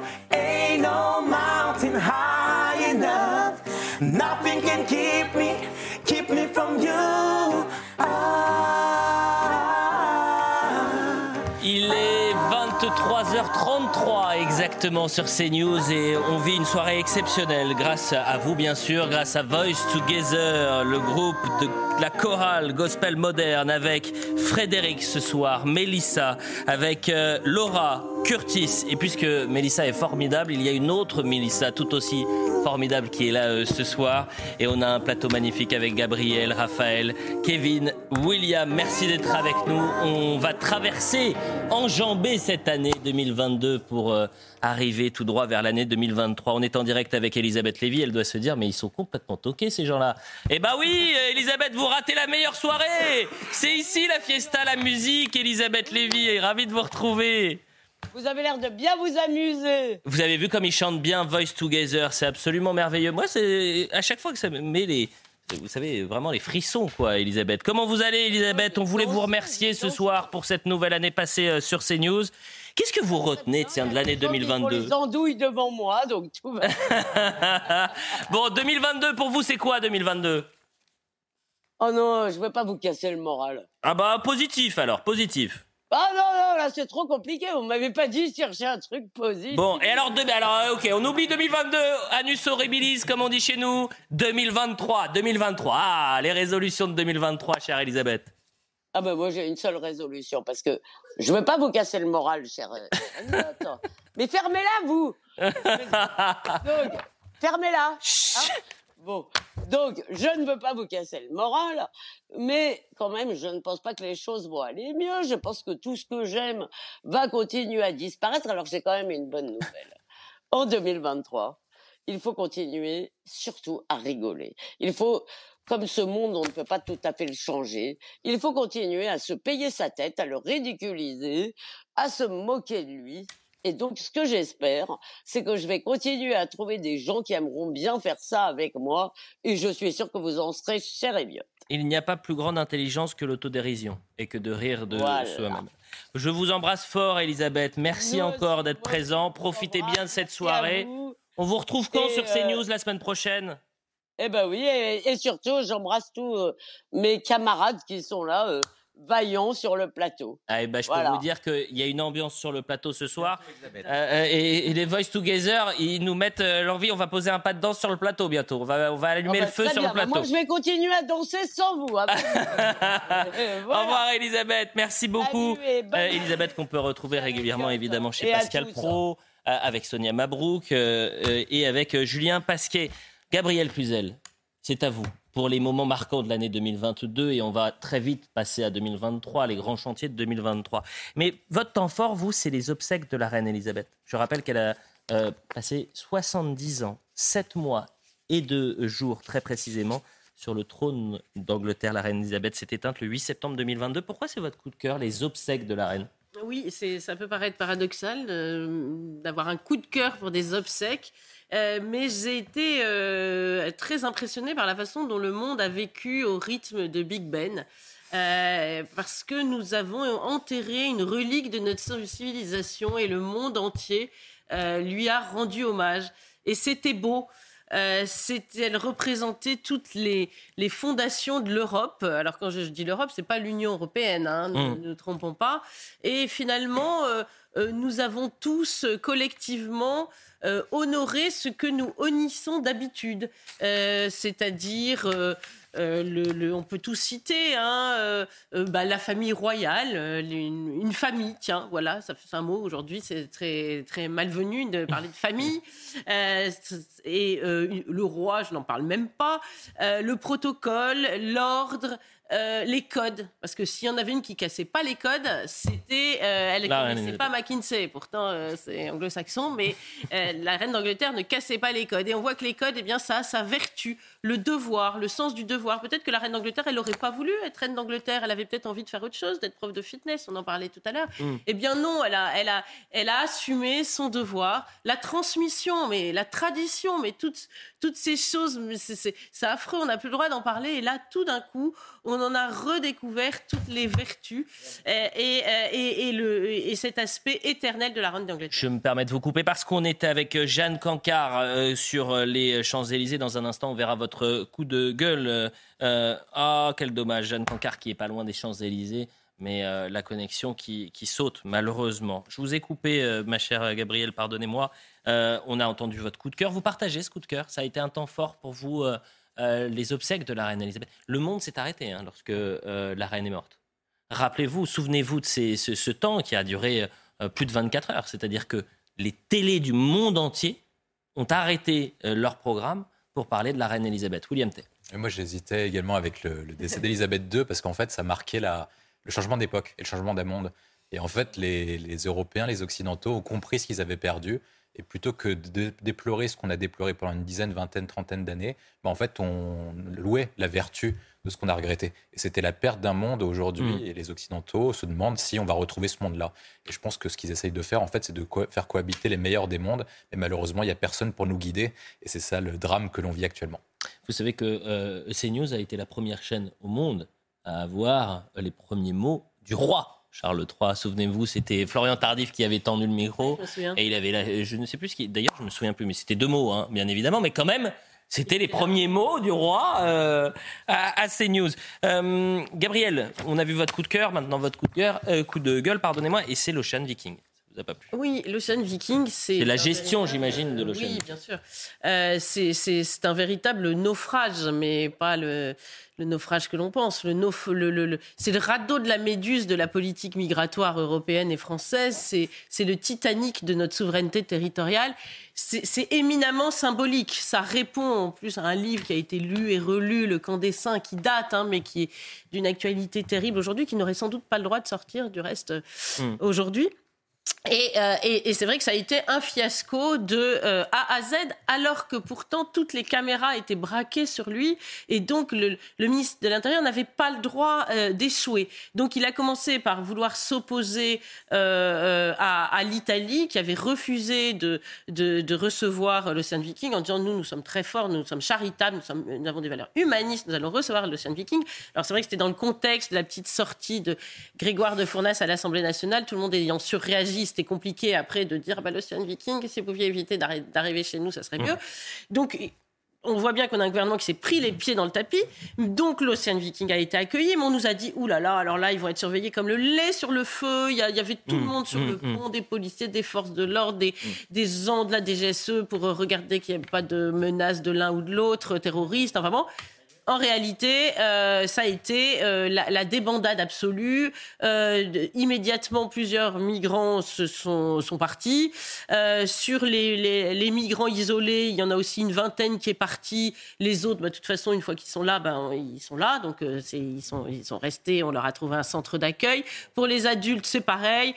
certains ont été déboutés de leur demande de droit d'asile par l'OFPRA. Et finalement, bah, ils, ils, ont retrouvé une par, par une, un fiasco euh, judiciaire absolument incroyable, ils ont à nouveau le droit de faire une demande de droit d'asile qui sera peut-être déboutée, mais comme on sait que le, le, mmh. les OQTF sont jamais exécutés. Bref, ça a montré que quand vous mettez un pied sur le sol européen, eh bien vous y êtes pour toujours parce que la France, enfin le sol européen, oui, le sol européen, euh, puisque euh, l'Europe n'a pas les moyens de vous mettre dehors. C'était le coup de, coup de gueule. Euh, Kevin Boussoy, vous avez quelque chose à rajouter de, du Non, mais de... tout a été dit. J'ai l'impression, c'est pour ça que je ne l'ai pas coupé, ah. Gabriel, parce que c'était son analyse, que les gens euh, acceptent ou adhèrent ou non, mais c'était l'analyse de Gabriel et vous aviez l'air d'être euh, d'accord. On est avec Jean Messia pour. on continue d'égrener hein, des personnalités qui viennent régulièrement chez nous. Jean Messia, bonsoir. Il est exactement 23h42. Euh, dans euh, 18 minutes, vous avez le sourire comme toujours. Et c'est un plaisir de vous voir avec ce sourire-là, Jean Messia. J'imagine que dans 18 minutes, vous, vous serez, comme tout le monde, en 2023. Est-ce que vous avez une petite résolution pour 2023, cher Jean Messia? Bah, Ma résolution, c'est de continuer euh, à travailler pour que la France redevienne la France. Vous savez que la France est une de mes passions. Et moi, j'ai décidé de vraiment de, tout quitter pour euh, servir la France et pour faire en sorte que euh, le pays qui m'a accueilli il y a 45 ans euh, puisse redevenir ce qu'il est, fier de ce qu'il est. Et donc, ma résolution, c'est de, continuer à, à, travailler pour cela. Après, j'ai un rêve.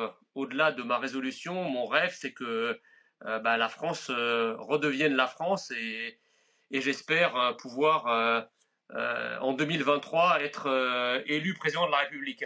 Ah Alors, pour le coup, Jean Messia, pour, pour terminer, j'allais vous dire, est-ce que vous avez, parce que euh, les téléspectateurs l'ont compris, vous avez souvent le sourire, toujours un petit mot euh, pour plaisanter, et euh, ils ne savent pas, mais en off, pendant les, pendant les publicités, pendant les, les déclarations des uns et des autres, vous avez une petite blague. vous avez une petite blague à, nous donner ce soir, à nous compter, cher Jean, ou pas? Vous en avez une en tête? Tout à fait. Allez-y. quelle, est la mamie qui fait le plus peur Quelle est la mamie qui fait le plus peur aux voleurs Je ne sais pas. Je ne sais pas, Jean. Ma mitraillette. D'accord. Alors, on va vous retrouver en 2023 au point virgule, je le dis assez souvent. Euh, ça sera gratuit. Hein. Euh, vous allez payer même les gens qui vont venir vous voir. Travaillez un peu les petites blagounettes, euh, cher Jean Messia. Mais un grand merci. On vous souhaite une, une belle année et tous nos voeux pour l'année 2023, Jean. On vous retrouve quand sur CNews euh, la semaine prochaine? C'est quand votre prochain rendez-vous? Bah écoutez, je crois que c'est demain soir, mais j'en suis pas sûr. Ah euh, alors j'appelle tout de suite qui de... j'envoie un message, ça sera plus euh, l'année prochaine. Merci beaucoup Jean. Au plaisir de vous retrouver. Et si c'est demain, bah, à, demain, Jean Messia. Merci pour Jean Messia. Il est 23h45. Vous imaginez? Dans 15 minutes, nous serons en, 2023. On a fait les coups de cœur et, les coups de gueule de Gabriel Cluzel, de Raphaël Steinville. Et si nous faisions William Tay? William Tay, votre top, votre coup de cœur en quelque sorte? J'ai choisi, euh, j'étais marqué par l'époque, et la personne qui symbolise mieux cette époque, c'était Zelensky. Parce qu'en fait, il était à contre-courant de tout ce que les gens disaient. On disait souvent, en fait, les gens ne croient plus en la politique parce que la politique ne sert à rien. Et Zelensky a montré que la politique pouvait servir à quelque chose on dit souvent qu'il y a un certain déterminisme dans la société, c'est-à-dire que c'est toujours les forts qui gagnent et les faibles qui perdent. Et finalement, Zelensky a montré que même quand on était faible et qu'on était déterminé et qu'on était courageux, mhm. on pouvait même euh, résister face aux plus forts.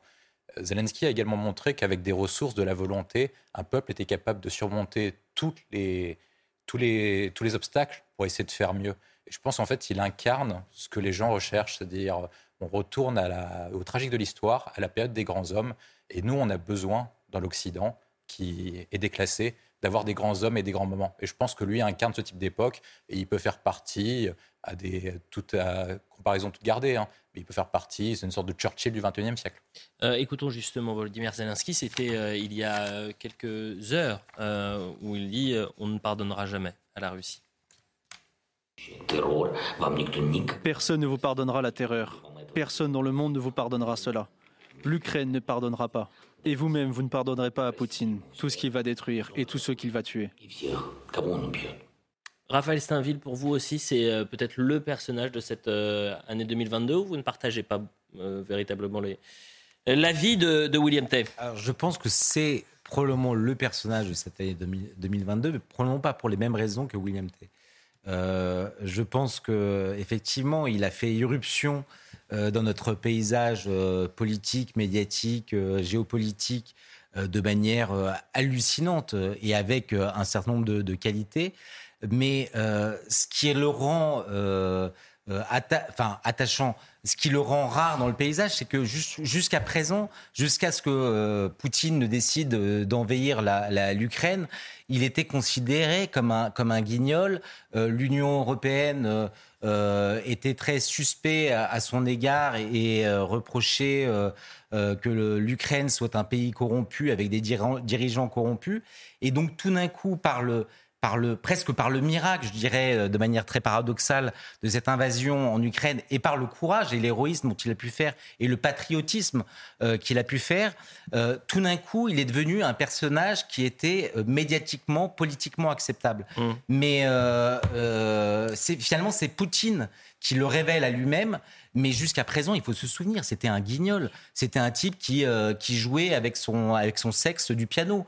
Euh, c'était un, un, type dont on a toujours dit qu'il était euh, pas forcément très fréquentable. Et c'est vrai que la guerre, l'invasion de, de, de, de, son pays par, par les, les, armées de Poutine, tout d'un coup a transformé ce personnage atypique, venant de nulle part, en quelqu'un de... D'héroïque D'héroïque, oui. De résistants, du moins, qui représentent la résistance. Enfin, euh, souvenez-vous qu'au moment de l'offensive russe, au moment de, de l'offensive russe, les États-Unis lui proposent de l'exfiltrer. Tout à fait. Il dit c'est pas d'un taxi dont j'ai besoin, c'est, euh, si mes souvenirs sont bons, c'est des armes. Voilà ce qu'il dit.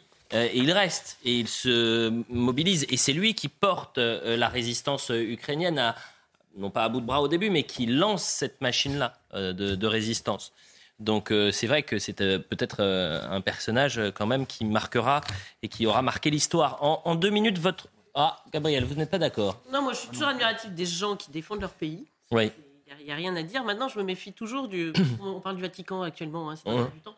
Du sancto subito. Vous voyez, je pense qu'il faut le, le temps de l'histoire pour porter un, Je vous un rejoins complètement. en dehors des passions. Non, mais il aura marqué l'année 2022. Ça, euh, Mais euh, avant dans les livres. faire un Churchill, il va peut-être falloir attendre. euh, Je, je- je- euh, je- je n'ai- pas dit, je n'ai pas dit ça non plus. Je n'ai pas parlé de Churchill. hein. J'ai dit non, simplement l'année moi. 2022. Moi, je J'ai n'aime bien pas- compris. Je n'aime pas les gens qui érigent le camp du mal et le camp du bien. Et c'est vrai que Zelensky, je soutiens son combat, je soutiens le peuple ukrainien, mais il a tendance à m'agacer, à jouer comme ça avec les opinions publiques. Quand il parle à Israël, il convoque la Shoah. Quand il parle Mm. à la France, il convoque Charles de Gaulle. Il en fait beaucoup. Il est toujours en train de réclamer toujours plus, toujours plus. Donc moi, il a tendance à m'agacer, même si évidemment, je Euh, soutiens son combat.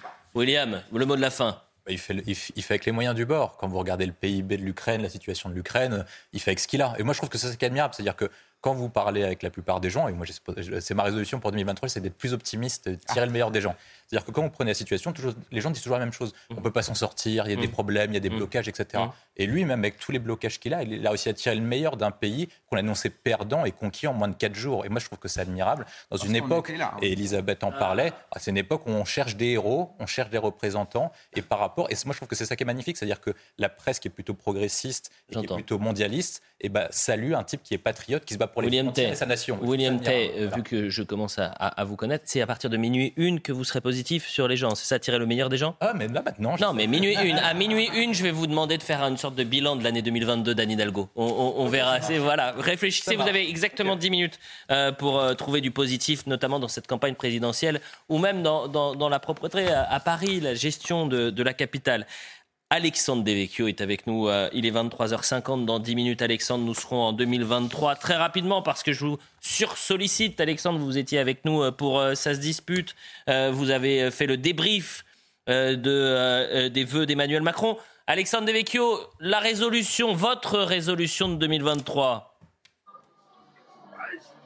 Ça pourrait être de ne pas avoir de bonnes résolutions, mais bon, comme j'ai dit la dernière fois, ce serait peut-être de finir mon livre et, et donc de, de venir un peu moins chez CNews ou alors de me, me démultiplier, je sais pas, mais voilà, j'aimerais finir, euh, finir mon livre et continuer à venir chez vous. Bah, j'ai passé une très belle année et continuer au Figaro, comme ça, euh, voilà. Euh, achetez aussi peut-être quelque chose pour euh, stabiliser euh, votre téléphone, pour éviter euh, que ça tremble trop. Alexandre Devecchio, vous retenez quoi de l'année 2022 en un mot en un, Si vous deviez donner un mot à 2022 Euh, malheureusement, ce serait sans doute euh, déclin. Hmm. Eh ben, écoutez, euh, voilà quelque chose de très positif avant de passer. Et bon, pour 2023, Mais pensez à Mbappé, par exemple, Alexandre. euh. espérance pour 2023. Bon bah, comment? Je dis pour, pour 2022 c'était déclin, mais pour 2023 ce serait espérance. Ah, merci Alexandre, un grand merci. Sachez euh, Alexandre euh, que c'est un plaisir de, de faire euh, ça se dispute à- avec vous euh, et d'avoir fait cette première part- partie de saison euh, euh, le samedi à, à vos côtés et que c'est toujours un plaisir de vous avoir sur le plateau. Donc merci et prenez soin de vous Alexandre. Et, je vous embrasse tous et je vous souhaite une très belle année 2023. Merci beaucoup Alexandre. On, on vous laisse profiter de votre soirée. On entend de la musique derrière. Faites attention euh, évidemment en rentrant et avec modération si euh, vous avez euh, une levée de coude excessive. Il est 23h52. Dans 8 minutes, nous serons en 2023. Donc on va saluer une dernière fois nos téléspectateurs pour 2022 parce qu'il y a la dernière publicité de 2022. Et puis ensuite, ah, on va basculer dans 2023 et on va basculer en musique avec Voice Together. Vous avez vu ça défile, ça va tellement vite. Un peu plus vite que le discours d'Emmanuel Macron ce soir. 19 minutes quand même. Monsieur le Président, s'il vous plaît, la publicité.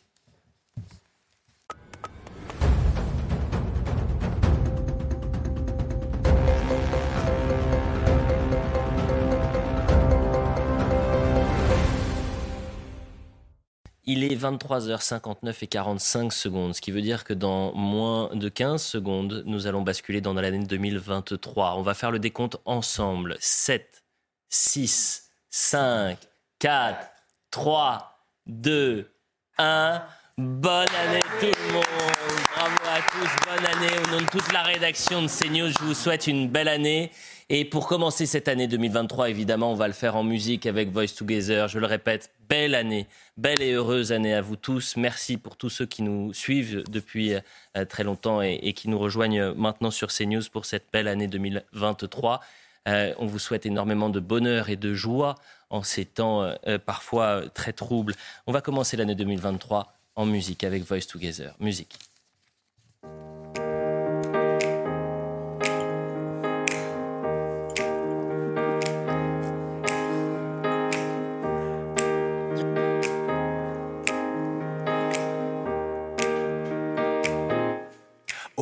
Happy day. Oh, happy day. Oh, happy day. Oh, happy day. When Jesus washed. When Jesus washed. Oh, oh. When Jesus washed. When Jesus washed. He washed my sins away. Oh, happy day. I'm talking about a happy day. Oh, happy day. Happy day. Oh, happy day. Oh, happy day. Oh, happy day. When Jesus was. When Jesus When Jesus was. When Jesus was. Jesus was. When Jesus washed. He washed my sins away. Oh,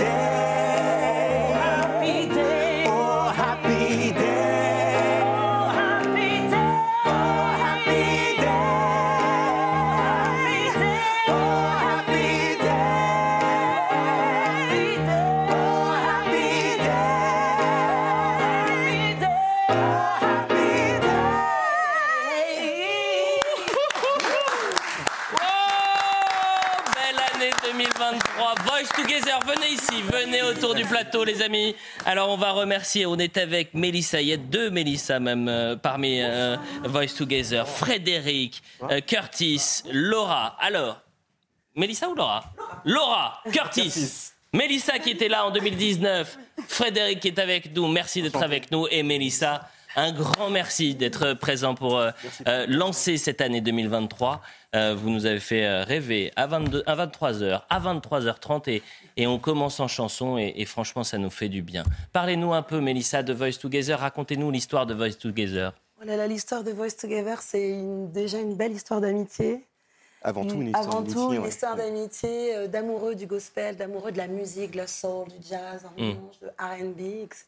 Mm. Donc du coup, on est vraiment euh, sur un gospel urbain, festif, voilà, qui, qui, qui, qui- voilà, qui, en tout cas, qui, qui transmet un message positif.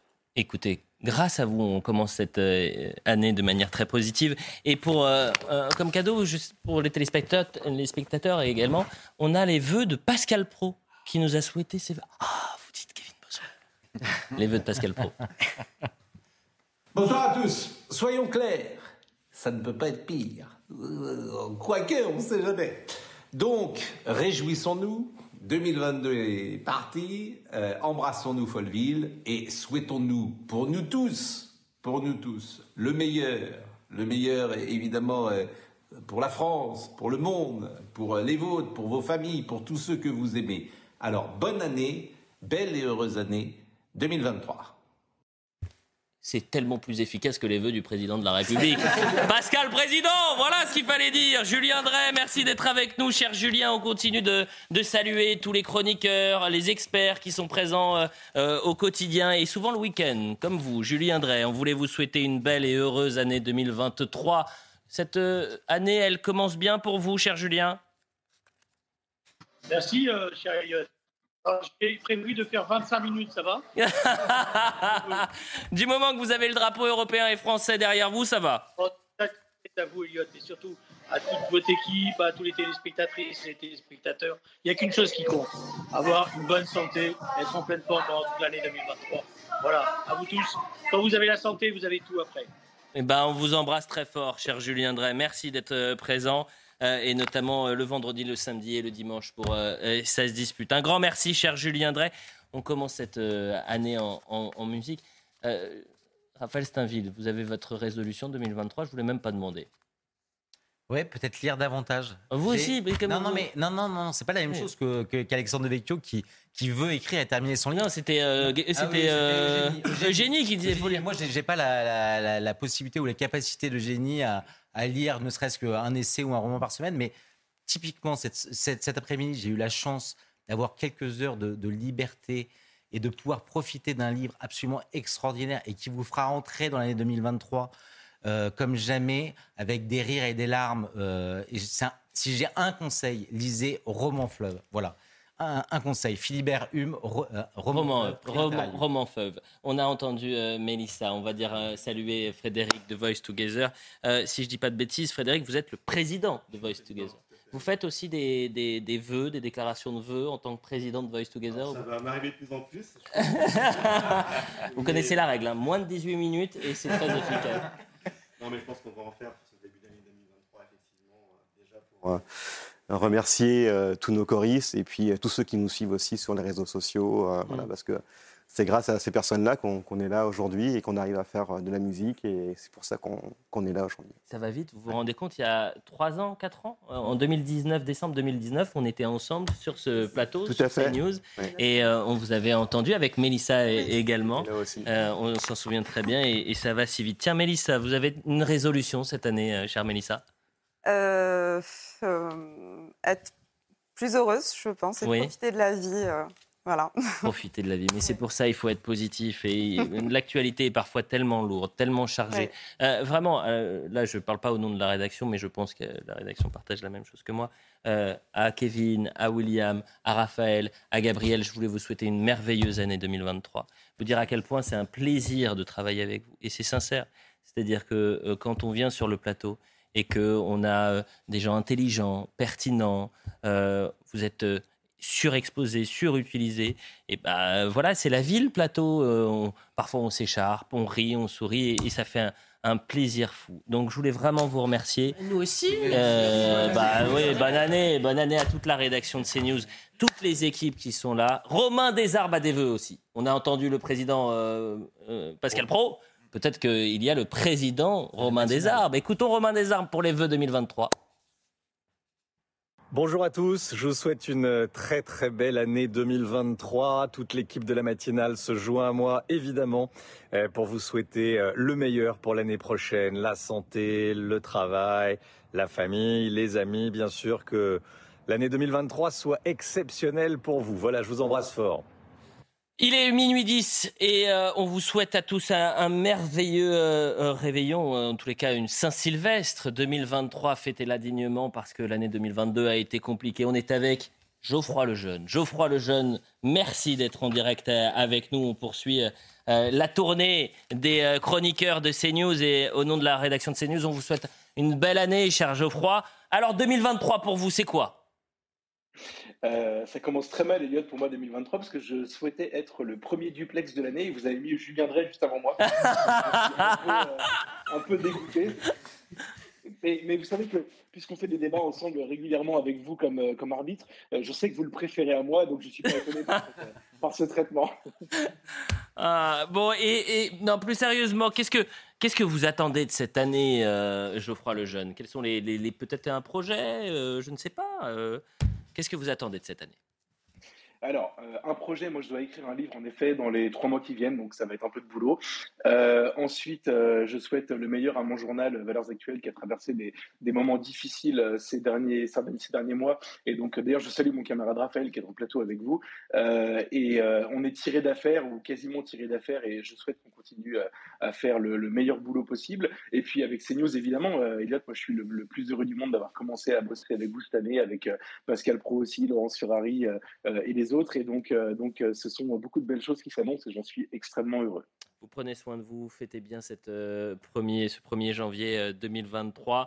On vous retrouve très rapidement sur l'antenne de CNews. Geoffroy, on vous retrouve quand? Demain?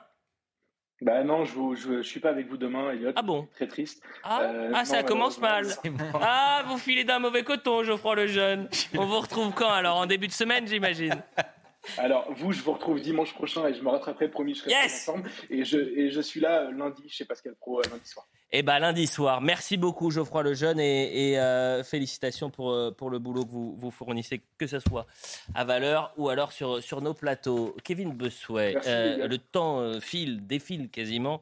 Euh, vous aviez des tops, des flops, on avait plein de choses à, à travailler, mais je vais vous demander votre objectif de 2023. Bah, mon objectif, je vais pas être original, c'est de lire davantage. Ah, vous aussi. Oui, mais oui, parce qu'on n'a pas le temps, en fait. Mais chantez Chantez, vous avez Voice Together, rejoignez la chorale Il chante, Kevin, il Bon. chante très très bien. Alors, Non, et puis surtout, continuer à défendre mes idées, continuer à témoigner. Je trouve important qu'un enseignant de Seine-Saint-Denis puisse avoir autant la parole et je remercie CNews pour ça parce que je fais remonter des choses et parfois je fais remonter des choses négatives mais également des choses positives parce que sur ces territoires qu'on dit perdus, il y a aussi vraiment des gamins qui, qui en valent vraiment le coup. Il faut continuer à se battre pour eux. Donc, et s'il y a quelques élèves qui me regardent, ben, je les embrasse, je les remercie et je leur dis à mardi avec grand plaisir.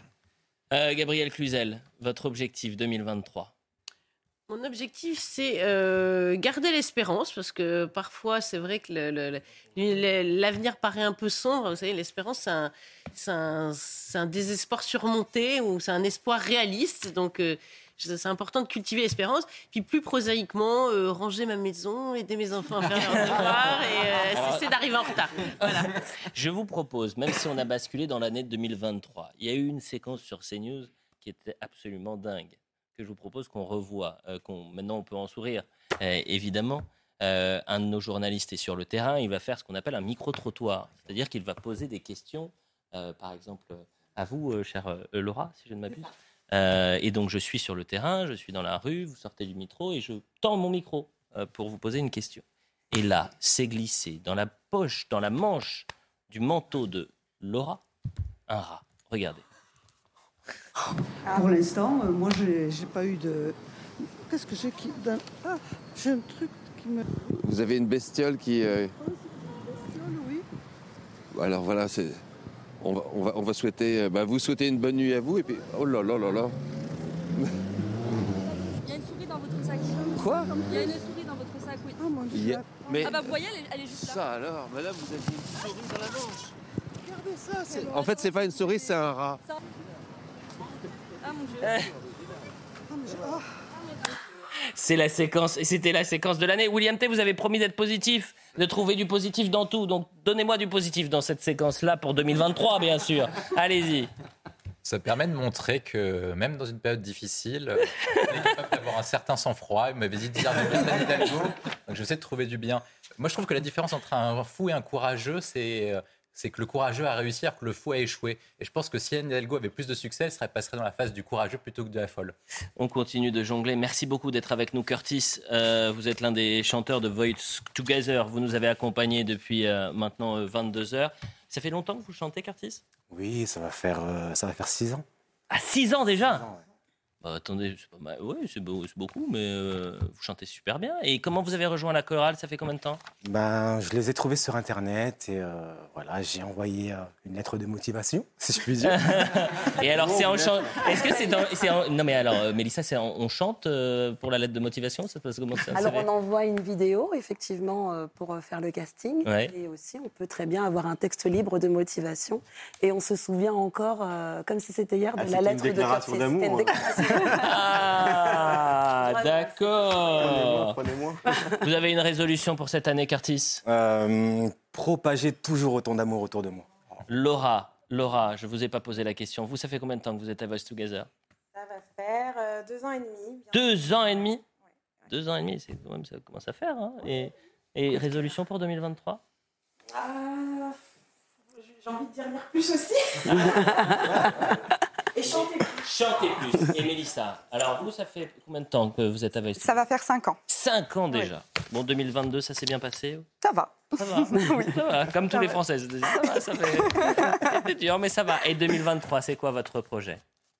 Eh ben, comme je vous ai dit, euh, plus, être plus heureuse et euh, voilà, profiter de la vie à fond. Et, Bon, bah, c'est vrai, vous et avez voilà. entièrement raison. Euh, il nous reste trois minutes d'émission. Alors, c'est vous qui allez décider, euh, les amis. Soit vous vous remettez euh, en plasma et on refait la première chanson que les téléspectateurs ont peut-être manqué, celle Oh, d'Alicia Keys. D'accord. Euh, et euh, donc vous pouvez y aller, soit on continue de parler de tout, de rien, puisqu'il nous reste trois minutes et que maintenant on, on bascule sur les grands chantiers de 2023. Mais est-ce qu'on a envie de parler de politique maintenant, Raphaël?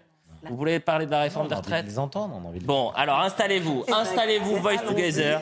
Un grand merci à Voice Together qui aura passé toute la soirée euh, avec nous. Je le répète et je le dis, je voudrais remercier toute la rédaction de CNews, toutes les personnes qui travaillent ce soir, euh, que ce soit euh, en régie, euh, que ce soit euh, euh, en rédaction, euh, qui... euh, Ah Olivier de Kerenfleck est avec nous également.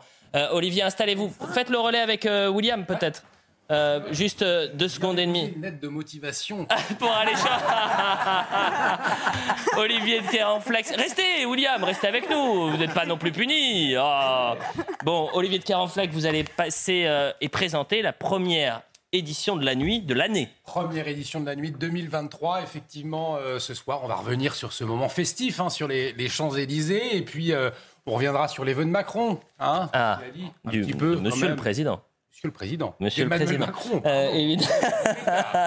Euh, et Olivier, 2022 euh, pour vous, rimait avec euh, l'arrivée à CNews. Arrivé à CNews, un, un grand moment, tout à fait ravi de travailler euh, à vos côtés, euh, mon cher Elliot. Donc euh, j'espère que 2023, eh bien, euh, la santé me permettra de, de rester à vos côtés tout, tout au long de cette année. Ah, je viens d'avoir l'information. Vu que vous avez dit Macron au lieu de Monsieur le Président, je crois que vous, Bah, fait- là, là, c'est plus possible. Il était un peu tard, voilà, dans la discussion, on est tellement à l'aise sur ce plateau. ne vous justifiez pas. Vous creusez là. L'Élysée vient d'appeler. C'est terminé. C'est terminé. On va remercier toutes les équipes. Donc je le disais en rédaction, toutes les équipes de programmation qui vous ont permis d'être ici, euh, d'avoir tous les Skype. Euh, je le disais, on travaille en, équipe. le plateau, c'est la vie. On s'écharpe parfois. On, rigole, on sourit. On, on en a besoin de sourire et de lancer cette année 2023 comme ça.